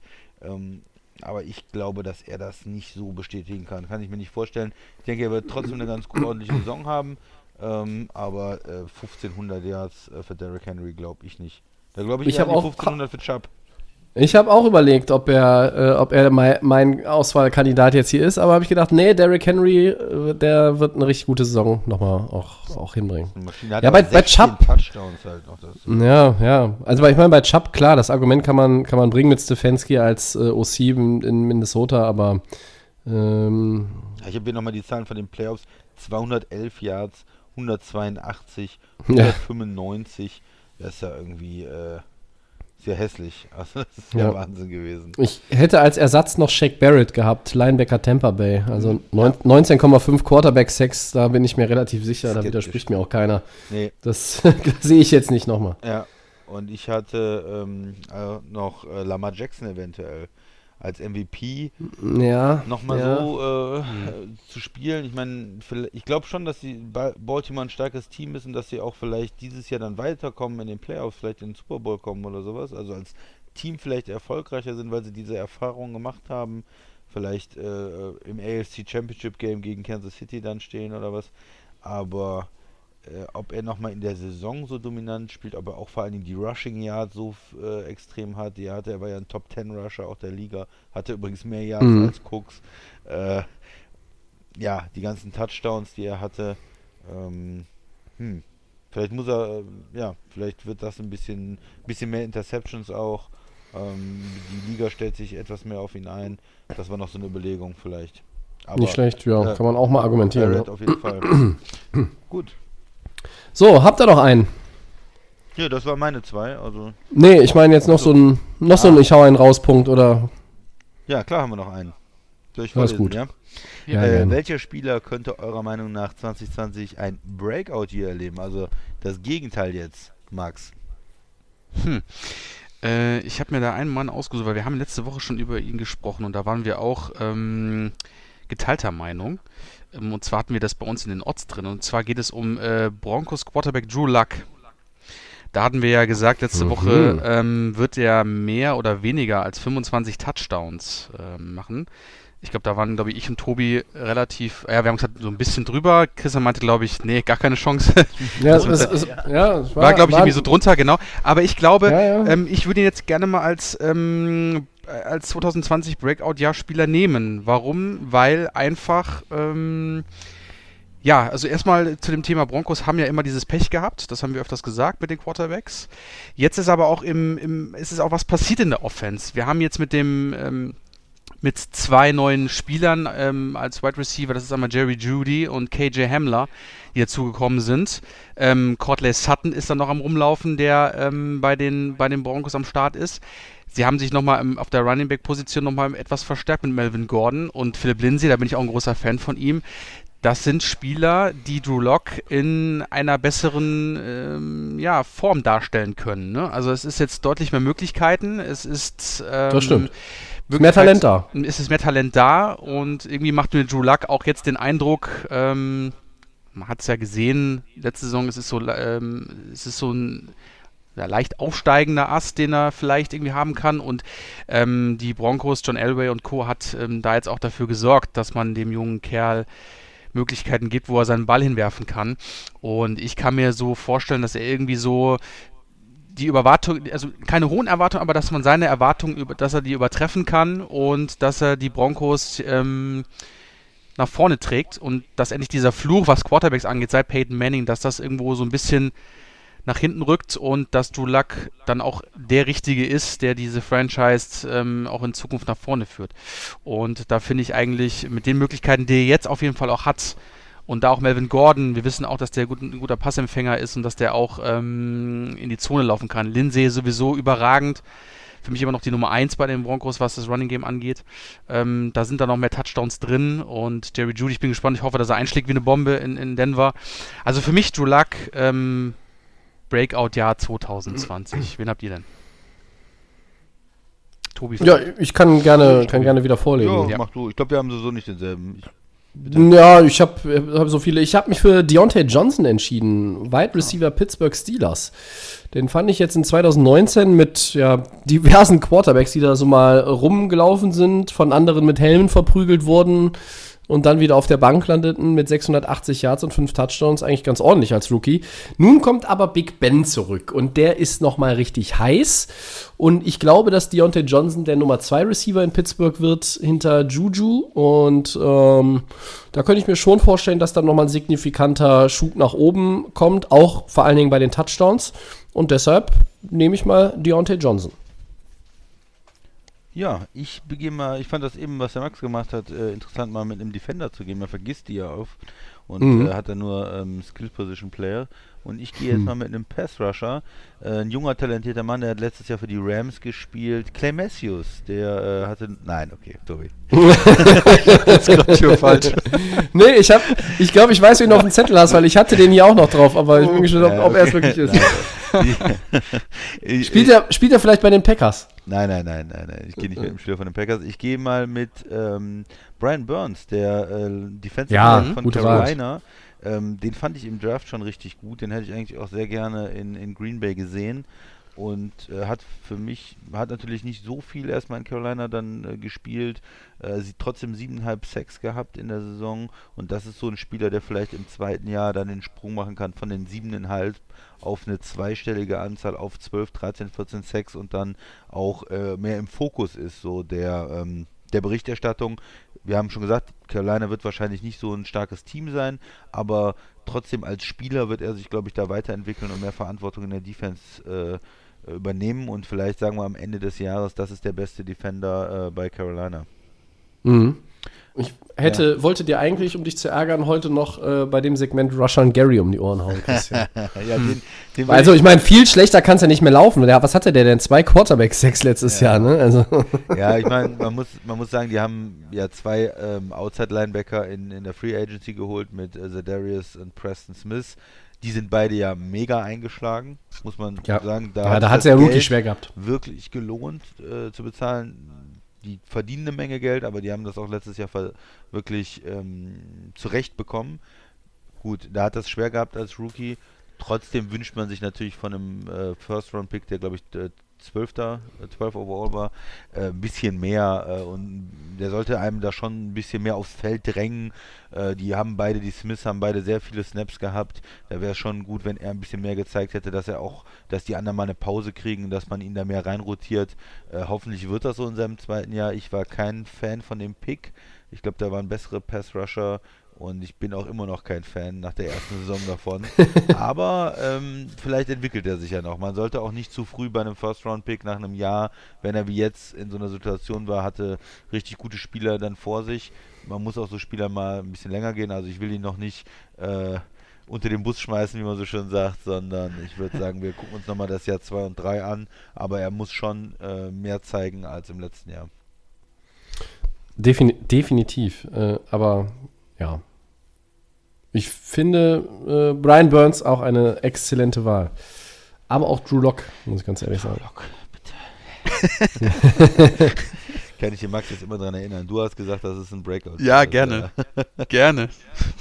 Ja. ja, aber ich bin, also auf Denver und das, das Offensivspiel äh, in der Mile High City, da bin ich auch sehr gespannt in der neuen Saison. Das muss man mal Vor allen Dingen, so festhalten an dieser Stelle. Brian Burns wäre ja zu haben gewesen. Ja, machen für die. Packers wäre die, aber gut, hätte der dann Ah. viel mehr Spielanteile gehabt als die 24% Snaps, die der Kollege Rushan Gary gesehen hat. Ich weiß es nicht, vielleicht ein bisschen mehr, aber auch nicht viel mehr. Wäre trotzdem etwas glücklicher im Moment. Ja, das mag, das mag wohl sein. Ja, wunderbar. Dann äh, haben wir genug rausgehauen und kommen zum nächsten Programmpunkt des heutigen Abends. Und auch wenn vielleicht die, der Name des Segments gerade seit wir ihn das erste Mal gemacht haben, etwas viel, für den einen oder anderen klingt er vielleicht unpassend in den Zeiten von Plünderungen und äh, gewaltsamen Protesten, aber es heißt tatsächlich Necessary Roughness und hat ja auch damit eigentlich gar nichts zu tun, sondern hier geht es um eine These und die wir ja kontrovers diskutieren wollen. Ähm, ich finde, heute war viel Dynamik und viel Kontroverse schon drin. Das kann ja jetzt nur gut werden. Äh, wir hatten das neulich schon mal mit der Frage, sollte eine Franchise All-In gehen? Die heutige Diskussionsfrage lautet, braucht ein Team einen echten Franchise-Quarterback für den Titelgewinn? Eure Bühne, Jungs. Ja, wer soll starten? Ja, das macht ihr Ja, unter euch aus. Das ist mir auch egal. Hau mal Ich soll starten? Ja, also erstmal ist natürlich die, äh, die Definition, was ist ein echter Franchise-Quarterback? Da Ja. könnten wir auch wieder schon drei Ja. Stunden drüber sprechen. Aber ähm, meiner Meinung nach ähm, für den Titelgewinn, für den Titelgewinn, nein. Ähm, Hm. Braucht man nicht, weil äh, wir haben gesehen, es gibt auch immer wieder Mannschaften, die nicht mit einem echten Franchise-Quarterback den Titel gewinnen. Äh, ist Nick Foles ein echter Franchise-Quarterback gewesen jeden bei Fall. den Eagles? Ist äh, Flacco ein echter Franchise-Quarterback bei, äh, bei. Baltimore gewesen? Ähm, nee, das sind Spieler gewesen, die heiß gelaufen sind zur richtigen Zeit. Ähm, ja, Eli, okay, Eli bei New York muss man vielleicht noch unter den Begriff Franchise Quarterback setzen, aber der hat auch in den Playoffs ist er heiß gelaufen, in der Saison, in der regulären Saison war er oft nicht so gut. Ähm, das heißt, braucht man unbedingt einen echten Franchise Quarterback, weiß ich nicht. Auch die, ähm, die Rams sind in den Super Bowl gekommen mit Jared Goff, das, das sagt ja schon fast alles, ja. Also Was? ein Der ist doch ein Franchise-Quarterback, oder nicht? Eli genauso. Was ist denn hier, was habt ihr denn für eine Begriffsklärung hier? ja kein Franchise Quarterback, das ist äh, Natürlich. Ah, ja, er wird bezahlt wie ein Franchise-Quarterback, Tobi. Das ist was anderes, ne? Also die, die Rams tun so, als wenn er ein Franchise-Quarterback wäre im Prinzip. Ja Nein, gut, die Packers, die Packers tun so, als würden sie ihren Franchise-Quarterback immer noch wertschätzen. Dabei wollen sie den eigentlich jetzt schon vom Hof jagen. Ja, da, da, ich ich lasse mich da nicht drauf ein und äh, lass mich nicht provozieren. Ich gehe weiter mit, äh, mit der Frage, also ähm, braucht man nicht. Wenn die Frage gewesen wäre, braucht man einen echten Franchise-Quarterback, um kontinuierlich erfolgreich zu sein, ähm, dann würde ich sagen, ja, wenn du einen richtigen Franchise-Quarterback ja, dann ist es ja leicht zu beantworten. Ein, ein Brady, ein Breeze, ein Rogers, ein Wilson äh, in den letzten Jahren gewesen, äh, früher ein Peyton Manning, ähm, wirklich ein äh, Quarterback, wo du jedes Jahr weißt, deine Offense ist, solange der spielt, oben mit dabei. Du bist im, im Playoff-Rennen mit dabei. Äh, und wenn du dem ein einigermaßen vernünftiges Team zusammenstellst, bist du auch in den Playoff. Du gewinnst natürlich nicht jedes Jahr den Super Bowl, aber du bist jedes Jahr erfolgreich. Das ist für mich ein Franchise-Quarterback und den brauchst du eigentlich, um auch über zehn Jahre äh, konstant erfolgreich zu sein und da, sagen wir mal, achtmal in die Playoffs zu kommen.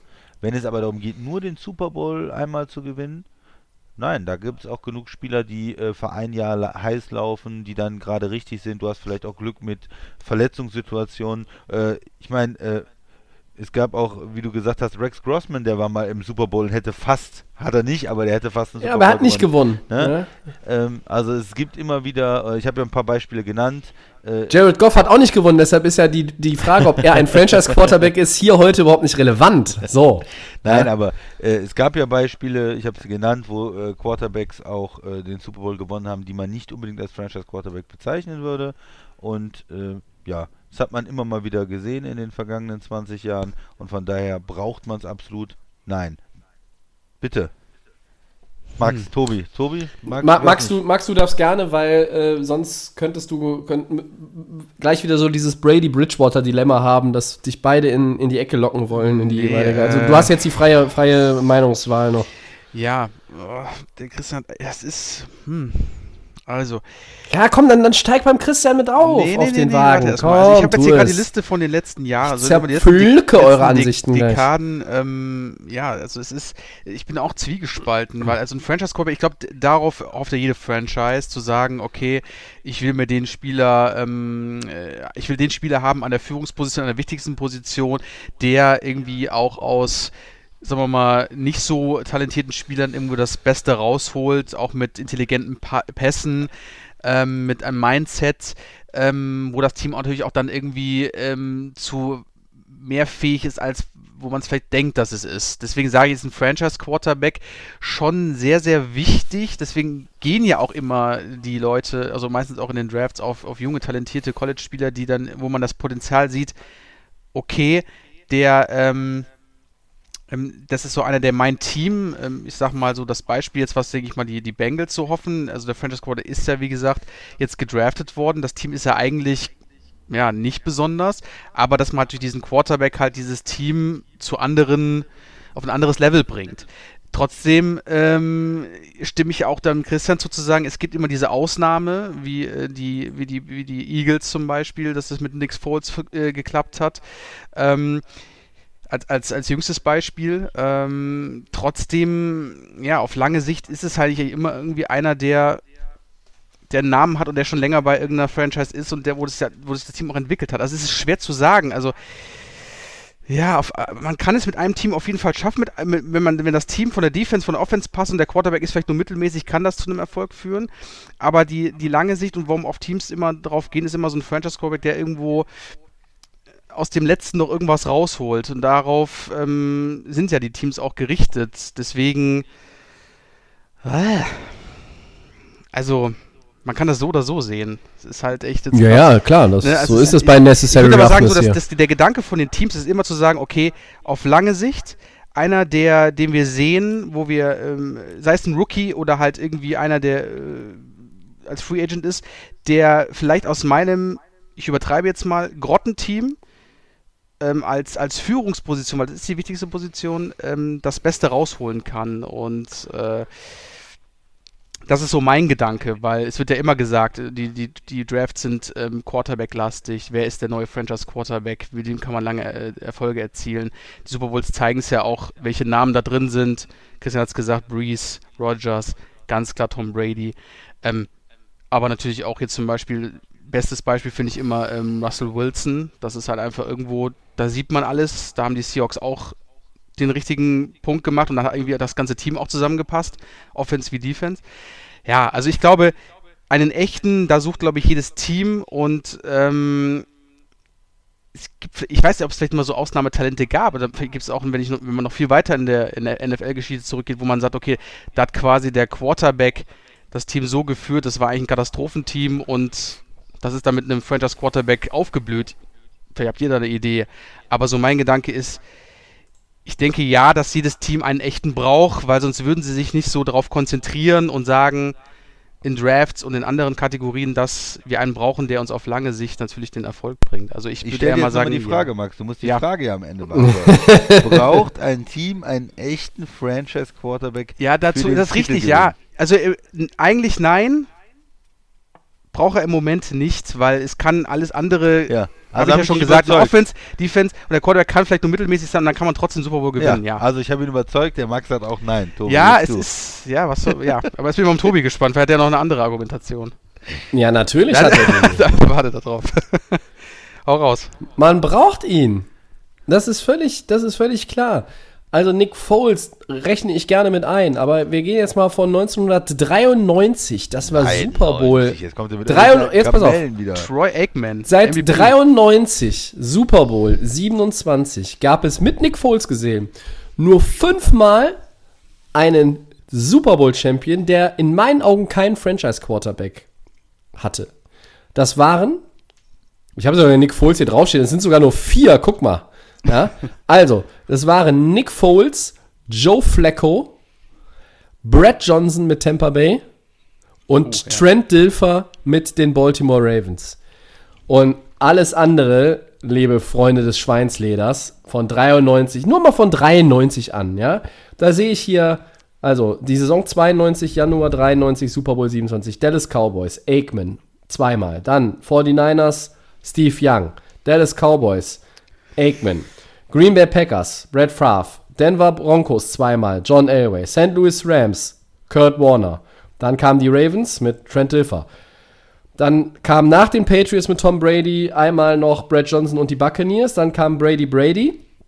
Dann kam Big Ben, Peyton Manning, Eli, Big Ben, Drew Brees, Aaron Rodgers, Eli.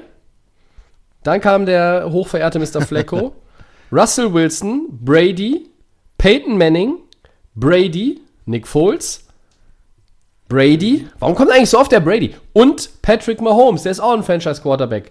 So, jetzt lässt sich trotzdem aus eurer Sicht das auch so argumentieren und da habe ich überhaupt nichts gegen. Man kann natürlich immer sagen, wenn ich einen Franchise-Quarterback habe, ist der am Ende auch der Sieggarant im Super Bowl. Und das ist ja bei einem Eli Manning nicht unbedingt immer der Fall gewesen. Ja, Christian hat sich in den Playoffs gesteigert, aber das waren ja auch, da war ja auch die Defense gegen die Patriots. Ja. Es war auch die Defense der Broncos, die Peyton Manning im Denver-Trikot zu seinem zweiten Ring verholfen hat. Das war nicht mehr Peyton.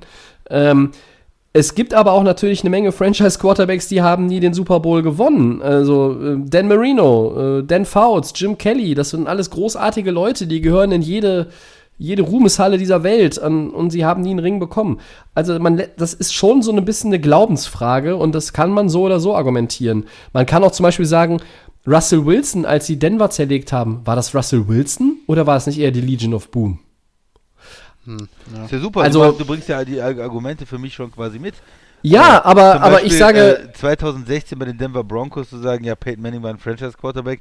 Peyton Manning war da am Ende seiner Karriere und da hätte auch jeder andere Quarterback mit, mit Denver äh, 2016 oder vielleicht nicht jeder, aber äh, Na gut, ich die weiß Hälfte nicht, die, der die, Liga die, hätte die, auch die Reputation, Team, äh, die. Reputation von Peyton in dem Spiel ist natürlich dann auch, man, man weiß, er hat die ganze Saison nicht mehr gut gespielt, aber man weiß auch, es ist immer noch Peyton Manning. Also warum könnte in diesem Spiel nicht plötzlich noch mal irgendwas passieren? Du musst ja alle, auf alle Eventualitäten Ja, vorbereitet gewinnst sein. Leistung, ich finde. Also ja, natürlich, aber Christian, in dem Fall war es ja nicht die Leistung des Quarterbacks, sondern es war die Leistung der Defense, angeführt von Von Miller. Ja, sag ich Trotzdem sage ich, wenn wir in die Historie gucken, äh, die überwiegende Zahl, auch der, äh, die ich jetzt für meine ähm, Argumente vorgebracht habe, das Ja. sind Franchise-Quarterbacks. Die haben dann auch den Super Bowl gewonnen, die waren auch dominant im Finale. Du brauchst, wenn wir die letzten 30 Jahre uns angucken, du brauchst den Franchise Quarterback. Man kann immer darüber, und das ist, glaube ich, bei euch eben schon angeklungen, man kann immer darüber diskutieren. Ist denn auch entscheidend der Weg dahin? Ja, das ist ja sowas auch, was du mit dem Stichwort Kontinuität und, und dauerhafter Erfolg angesprochen hast. Die Kontinuität einfach auf eine Saison bezogen ist ja, du musst ja erstmal an diesen Punkt kommen. Tobi, ich würde dir zustimmen, wenn die Frage wäre, ist es, äh, ist es besonders einfach mit einem Franchise-Quarterback oder ist es sehr nützlich, einen Franchise-Quarterback zu haben oder ist die Wahrscheinlichkeit äh, viel, viel höher mit einem Franchise-Quarterback äh, den Super Bowl zu gewinnen, als wenn man keinen hat? Da würde ich immer zustimmen. Aber wenn die Frage ist, braucht man einen, um den Super Bowl zu gewinnen? Da gibt es so Ja. viele Gegenbeispiele. Na, für mich sind es aber nicht 30 genug. Jahre genommen oder was, aber Für mich sind das aber nicht genug. Äh, ich könnte, wenn ich weiter, wenn ich weiter zurückgehe, hättest du noch mehr Beispiele, die, glaube ich, eher für mich sprechen als für euch. Aber das ist, ich finde, man braucht ihn schon, um einfach die größere Chance zu haben und dann auch am Ende vielleicht diesen Game-Winning Drive, den entscheidenden, den entscheidenden Punch setzen zu können. Das haben wir auch so oft gesehen in den, in den Jahren. Es war Mahomes, der nochmal dann, am Ende waren es elf Punkte, aber ähm, was haben wir gesehen mit, mit den Patriots in Overtime, riesen Comeback von Brady ähm, gegen die Seahawks, äh, auch dann der Drive mit, mit Brady. Wir haben gesehen, ähm, wie, wie Green Bay mit 6 gewonnen hat. Das ist auch nur ein Score gegen Pittsburgh. Äh, Wir haben gesehen, wie Big Ben auf dem, diesem San, Santonio Holmes Catch, einer meiner Favorite Super Bowl Moments gegen Arizona ähm, in, in Super Bowl 43. Äh, das ist etwas, was dann auch der Franchise Quarterback ähm, machen muss. Genau wie auch dann die Patriots gegen die Eagles oder auch gegen die Panthers, jeweils mit drei Punkten. Brady hat sein Team in diese Position geführt. Der Franchise Quarterback ist es, der dich zum Titel führt. Nick Foles, Auch in diesem, auch in diesem Spiel. also Nick Foles und äh, Joe Flacco. Die haben den Super Bowl gewonnen in den letzten Jahren. Ja, dann sage ich, dann sage ich, ist Nick Foles meinetwegen ein Franchise-Quarterback Und- und- per Definition. und- aber, Nick, aber Joe Flacco nicht. Joe Flacco, ja, warum? Der hat doch mit den Ravens 34 Punkte gegen San Francisco gemacht. Ja, aber trotzdem war da auch äh, Hat gegen einen starken äh, Kaepernick gespielt und das war auch eine gute Defense bei Baltimore, trotz 31 abgegebener Da war Punkte. doch der Stromausfall und so weiter. Hatte der nicht sogar äh, drei Touchdowns in dem Spiel? Hm? Ja. Ja, dann ist Joe Flacco, der meine, der war zehn Jahre bei Baltimore, Christian. Vielleicht ist er ja doch ein Franchise-Quarterback. Dann würde es ja wieder für mich sprechen. denn? Nochmal bitte, was hast du jetzt was gesagt? Ich, den- Ich, ich, sag, ich sagte, der war ja zehn Jahre Starter in Baltimore. Dann würde das ja, auch dafür sprechen, dass er ein Franchise-Quarterback war. Okay, also du sagst, äh, Joe Flacco ist ein Franchise-Quarterback. Ist kein Problem, dann werde ich dich nur in Zukunft immer dran erinnern. Nick Foles und Joe Flacco sind Franchise-Quarterbacks. Dann ist die Nee, nee, Definition ja nee. relativ Nur, groß. nur Joe Flacco. Nur Joe Flacco. Nick Foles nicht. Nee, nee. Der ist ja euer, euer Liebling hier Super Bowl MVP. Nein, ich bleib dabei. Also, du brauchst den, den, äh, den Franchise-Quarterback. Das erhöht deine Chancen. Ähm, und deshalb sag ich, du brauchst ihn. Ihr beide sagt, man braucht ihn nicht. Nicht zwingend, nicht Nee, immer nicht unbedingt. zwingend. Nicht zwingend. Ja, nicht zwingend ist ja auch wieder so. Also, Joe Flacco Ja, hatte dem Spiel drei Touchdowns, keine Interception. Ja, 287 Yards, bitte. Ja, War der beste. Ja, aber du, du hackst doch seit Jahren auf dem rum und jetzt, jetzt versuchst du hier wieder eine Lanze für ihn zu brechen, nur für deine Argumentation. Ja. Also das ist ja, das ist ja nur dem Segment hier entsprechend, aber ich verstehe jetzt nicht so ganz, was ist er für dich denn jetzt? Ist er jetzt ein Franchise-Quarterback? Nein, oder? überhaupt nicht. Aber äh, Ah. das ist ja das Argument. Du brauchst ihn halt nicht. Also er ist keiner, er ist kein Franchise-Quarterback, aber er hatte einen guten Lauf und damit haben die Ravens dann den Super Bowl gewonnen. Und ich würde sagen, Nick Foles ist auch kein Franchise-Quarterback, aber der hatte einen mega Lauf. Hat jetzt auch wieder die letzten Jahre bewiesen, er ist entweder so viel verletzt oder er spielt dann doch zu schlecht oder zu unkonstant. Aber man konnte mit ihm in der Situation den Super Bowl gewinnen. Und dann äh, nehme ich auch so einen Eli Manning. Franchise Quarterback ja, auch wegen seiner absoluten ähm, Konstanz und Gesundheit, aber der hat auch einige Jahre nicht unbedingt wie ein Franchise Quarterback gespielt und trotzdem den Super Bowl gewonnen. Und Peyton Manning ist mein, mein viertes Beispiel. In dem Jahr, der war früher natürlich über Jahrzehnte ein Franchise Quarterback, aber wo er den Ja. zweiten Super Bowl gewonnen hat, war er eigentlich kein Franchise Quarterback mehr in dem Sinne, dass er äh, die Franchise geführt hat, die Offense geführt hat, sondern Denver hat ja am Ende man muss das so sagen, in dem Jahr trotz Peyton Manning den Super Bowl gewonnen und nicht wegen Peyton Manning oder irgendwie mit Peyton Manning. Aber da hätten sicherlich auch viele andere Quarterbacks dann mit der, äh, mit dem Team den Super Bowl gewinnen können. Deswegen sage ich, ja, es ist äh, absolut nützlich, einen Franchise Quarterback zu haben und die meisten Teams gewinnen auch mit einem Franchise Quarterback, aber es gibt auch immer mal wieder Ausnahmen. Ja, aber ich sehe auf meiner Liste von den letzten 28 Malen, dass 23 Mal oder 22 Mal der Franchise-Quarterback auch wirklich als Franchise-Quarterback aufgetreten ist beim siegreichen Team. Und das überzeugt mich Das in meiner ja? Argumentation. das, finde ich, ist eine deutliche Mehrheit. Ja, Fair, okay. ja. Mal gucken. Vielleicht schreiben uns ja ein paar Leute, auf welcher Seite sie sind, äh, wie sie das sehen. Na gut, die meisten werden, werden natürlich auf deiner Seite sein, nehme ich mal an. Das weiß ich nicht, das wird man sehen. Vielleicht, keine Ahnung. Mal gucken. Ich bin ja nur der Host. Aber der Max hat gerade so ein bisschen Geräusch gemacht, als wäre er jetzt auch von meiner Seite mehr überzeugt. Ja, das Problem, der, der Christian macht mach das mit dem, nee, nee, das mit dem Peyton Manning, der, das 2015 auch jeder hätte andere, jeder andere Quarterback da irgendwie was machen können bei den Broncos, finde ich so ein bisschen ganz weit hergeholt, aber ist ein anderes Thema. Zu wenig Respekt für Peyton, ja. Na, ich weiß nicht, also, es ist also wirklich ganz anders. Ich verstehe die Argumentation, klar, der hat dann auch das Niveau nicht mehr gehabt, Peyton und so, ähm, aber das, Der Tobi hat- Zumal er der Tobi hat einen guten Satz Er gesagt, hatte das war- zwei Jahre vorher hatte er ein Niveau, Nee, nee. wo sie gegen Seattle verloren haben. Ja. Das war ja schwindelerregend. Aber Tobi, du hattest dann schon einen guten Satz gesagt, weil gerade wenn es dann irgendwie zu einer Situation kommt in dem Spiel oder im Super Bowl, wo es dann irgendwie um ein, äh, eine Entscheidung geht, dann vertraue ich dann doch lieber dem Mr. Manning mit seinen jahrelangen Footballerfahrung als jeder anderen. Ja, nicht jeder anderen, aber als dem Großteil, der in der Saison als NFL-Starter war. Ja, okay. Ja, ja, ja. Ja, ich weiß nicht, ob die Reputation dann manchmal tatsächlich, so wie ich das eben versucht habe zu erklären, auch da, dazu, dazu führt, dass, dass der Gegner irgendwie noch ein bisschen mehr Respekt dir entgegenbringt, auch wenn er eigentlich weiß, dass nach dem sechsten Laufspielzug wahrscheinlich auch noch der siebte kommt, weil du in, in der Saison der Nummer 18 diesen Wurf nicht mehr zutraust oder ihn auch nicht mehr dazu bringen willst, möglicherweise jetzt hier äh, das Spiel zu verlieren und damit abtreten zu müssen. Aber gut. Ich finde es schön, dass dieses Segment, äh, genau wie schon bei diesem All-In-Thema, ähm, es könnte vielleicht noch kontroverser sein, aber die Kontroverse funktioniert ja und darum machen wir es. Ja. Gut. Gut. Letzte Runde. Dann Was gibt's sind noch? wir bei den Four Downs. Äh, erstes Down, Falcons Running Back. Muss man sich erstmal dran gewöhnen. Ähm, Todd Gurley hat seinen Medizincheck bestanden. Keine Überraschung mehr, oder doch? Ja, eine kleine vielleicht noch. Also Ja. man hat natürlich immer die Unsicherheit bei Todd Gurley und seinem Knie, äh, schwingt natürlich immer mit. Ich weiß nicht, wie es euch geht, aber bei mir schwingt immer mit. Was ist, kann da vielleicht doch nochmal was passieren.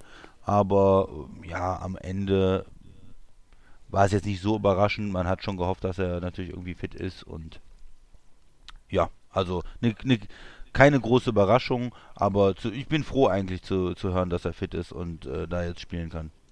Wie seht ihr es? Äh, Für mich ist es schon so ein bisschen Überraschung, weil das war ja das Thema überhaupt äh, bei den Rams, das, was ist mit dem Knie. Ähm, deswegen ist es jetzt doch alles gut gelaufen, was natürlich gut ist für die Falcons. Ne? Die haben sich natürlich darauf verlassen und ähm, Feedback von Team, Kollegen und so ist auch sehr, sehr gut, was äh, Todd Gurley angeht. Ähm, ja, aber wie gesagt, äh, wenn das alles positiv ist und die Tests konnten jetzt Gott sei Dank auch gemacht werden, dann ähm, kann das ja hoffentlich für den, für den jungen Spieler und für die Falcons dann nur von Vorteil sein, wenn alles okay ist. Tobi. Ich finde es ehrlich gesagt nicht überraschend jetzt so in dem Sinne. Ähm, ich glaube, dass sein Knie insgesamt in einem besseren Zustand ist, als viele meinen. Also da haben ja einige äh, Berichte der letzten 18 Monate klangen ja so, als würde dem, ich sag jetzt mal so blöd, als würde dem bald das Bein abfallen.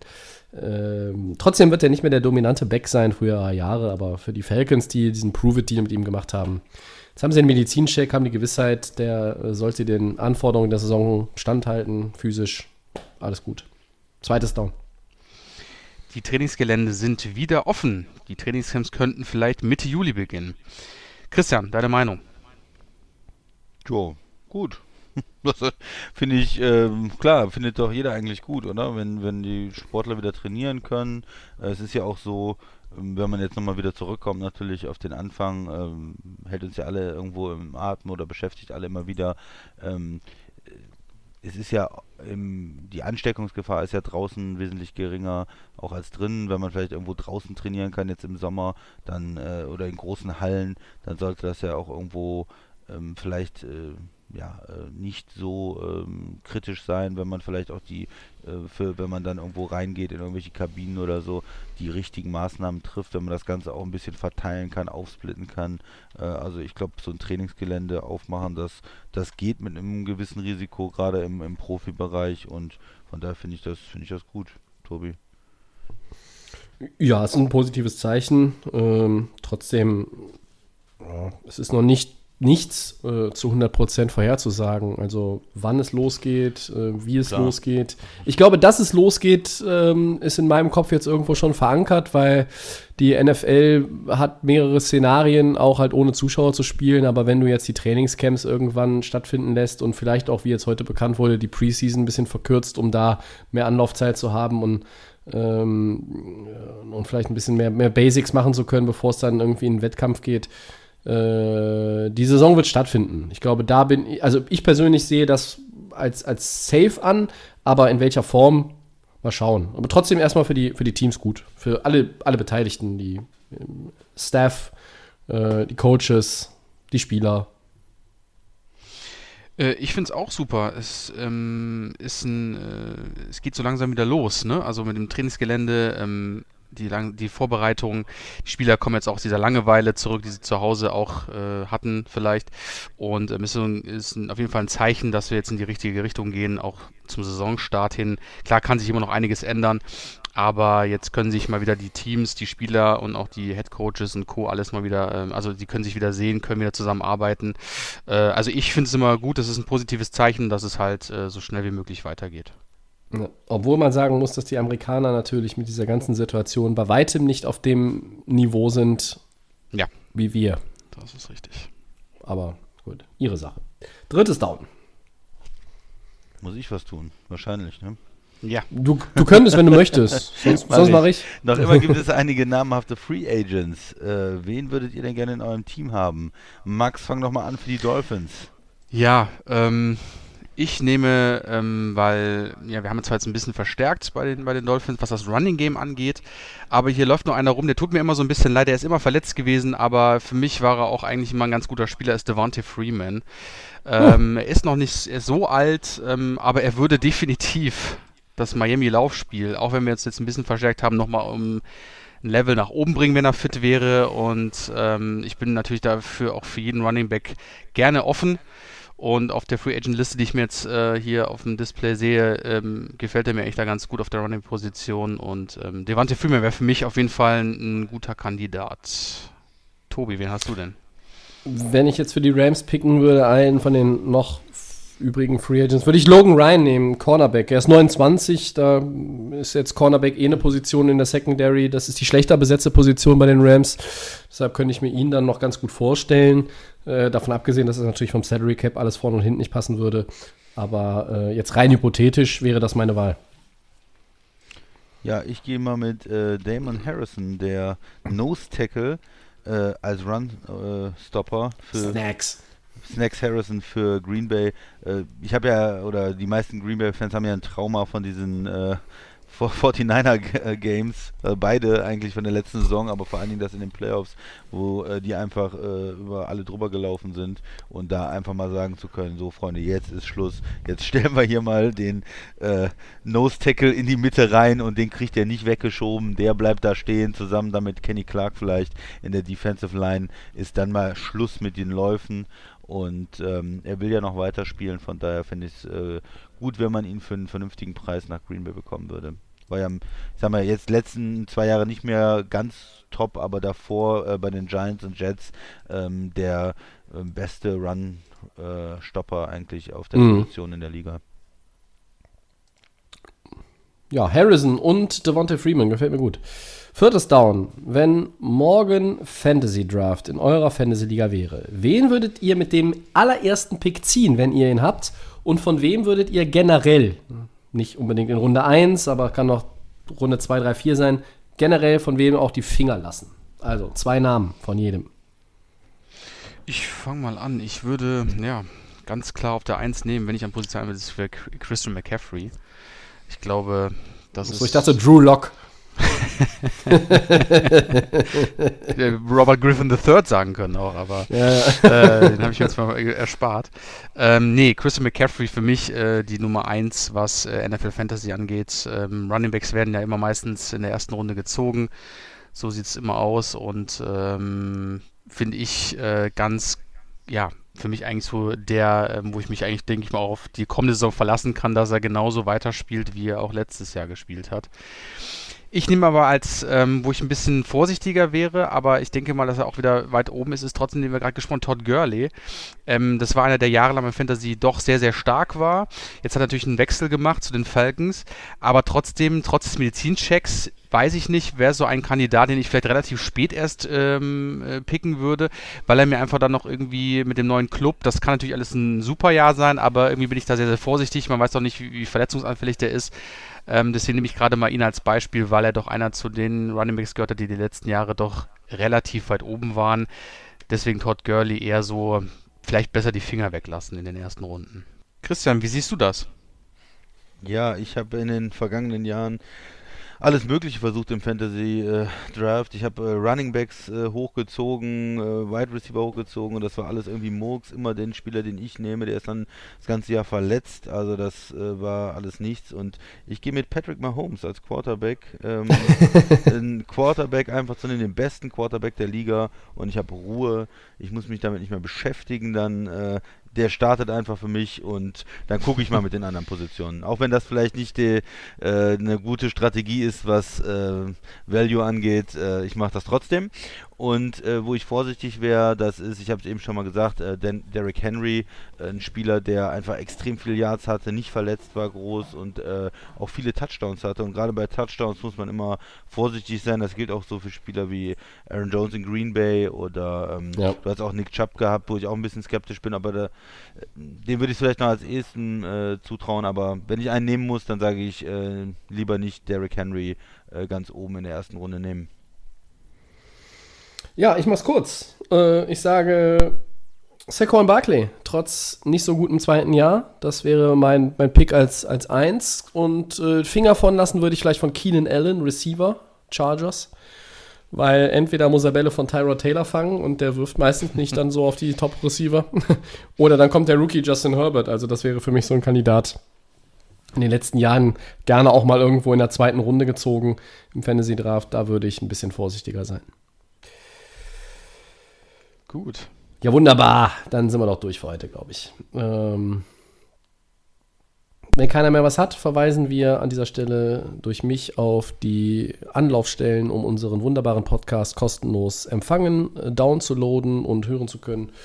Das gibt es natürlich wie immer, ihr kennt das bei Soundcloud, bei Apple Podcasts, bei den Kollegen von The Fan FM. und Max bei Spotify.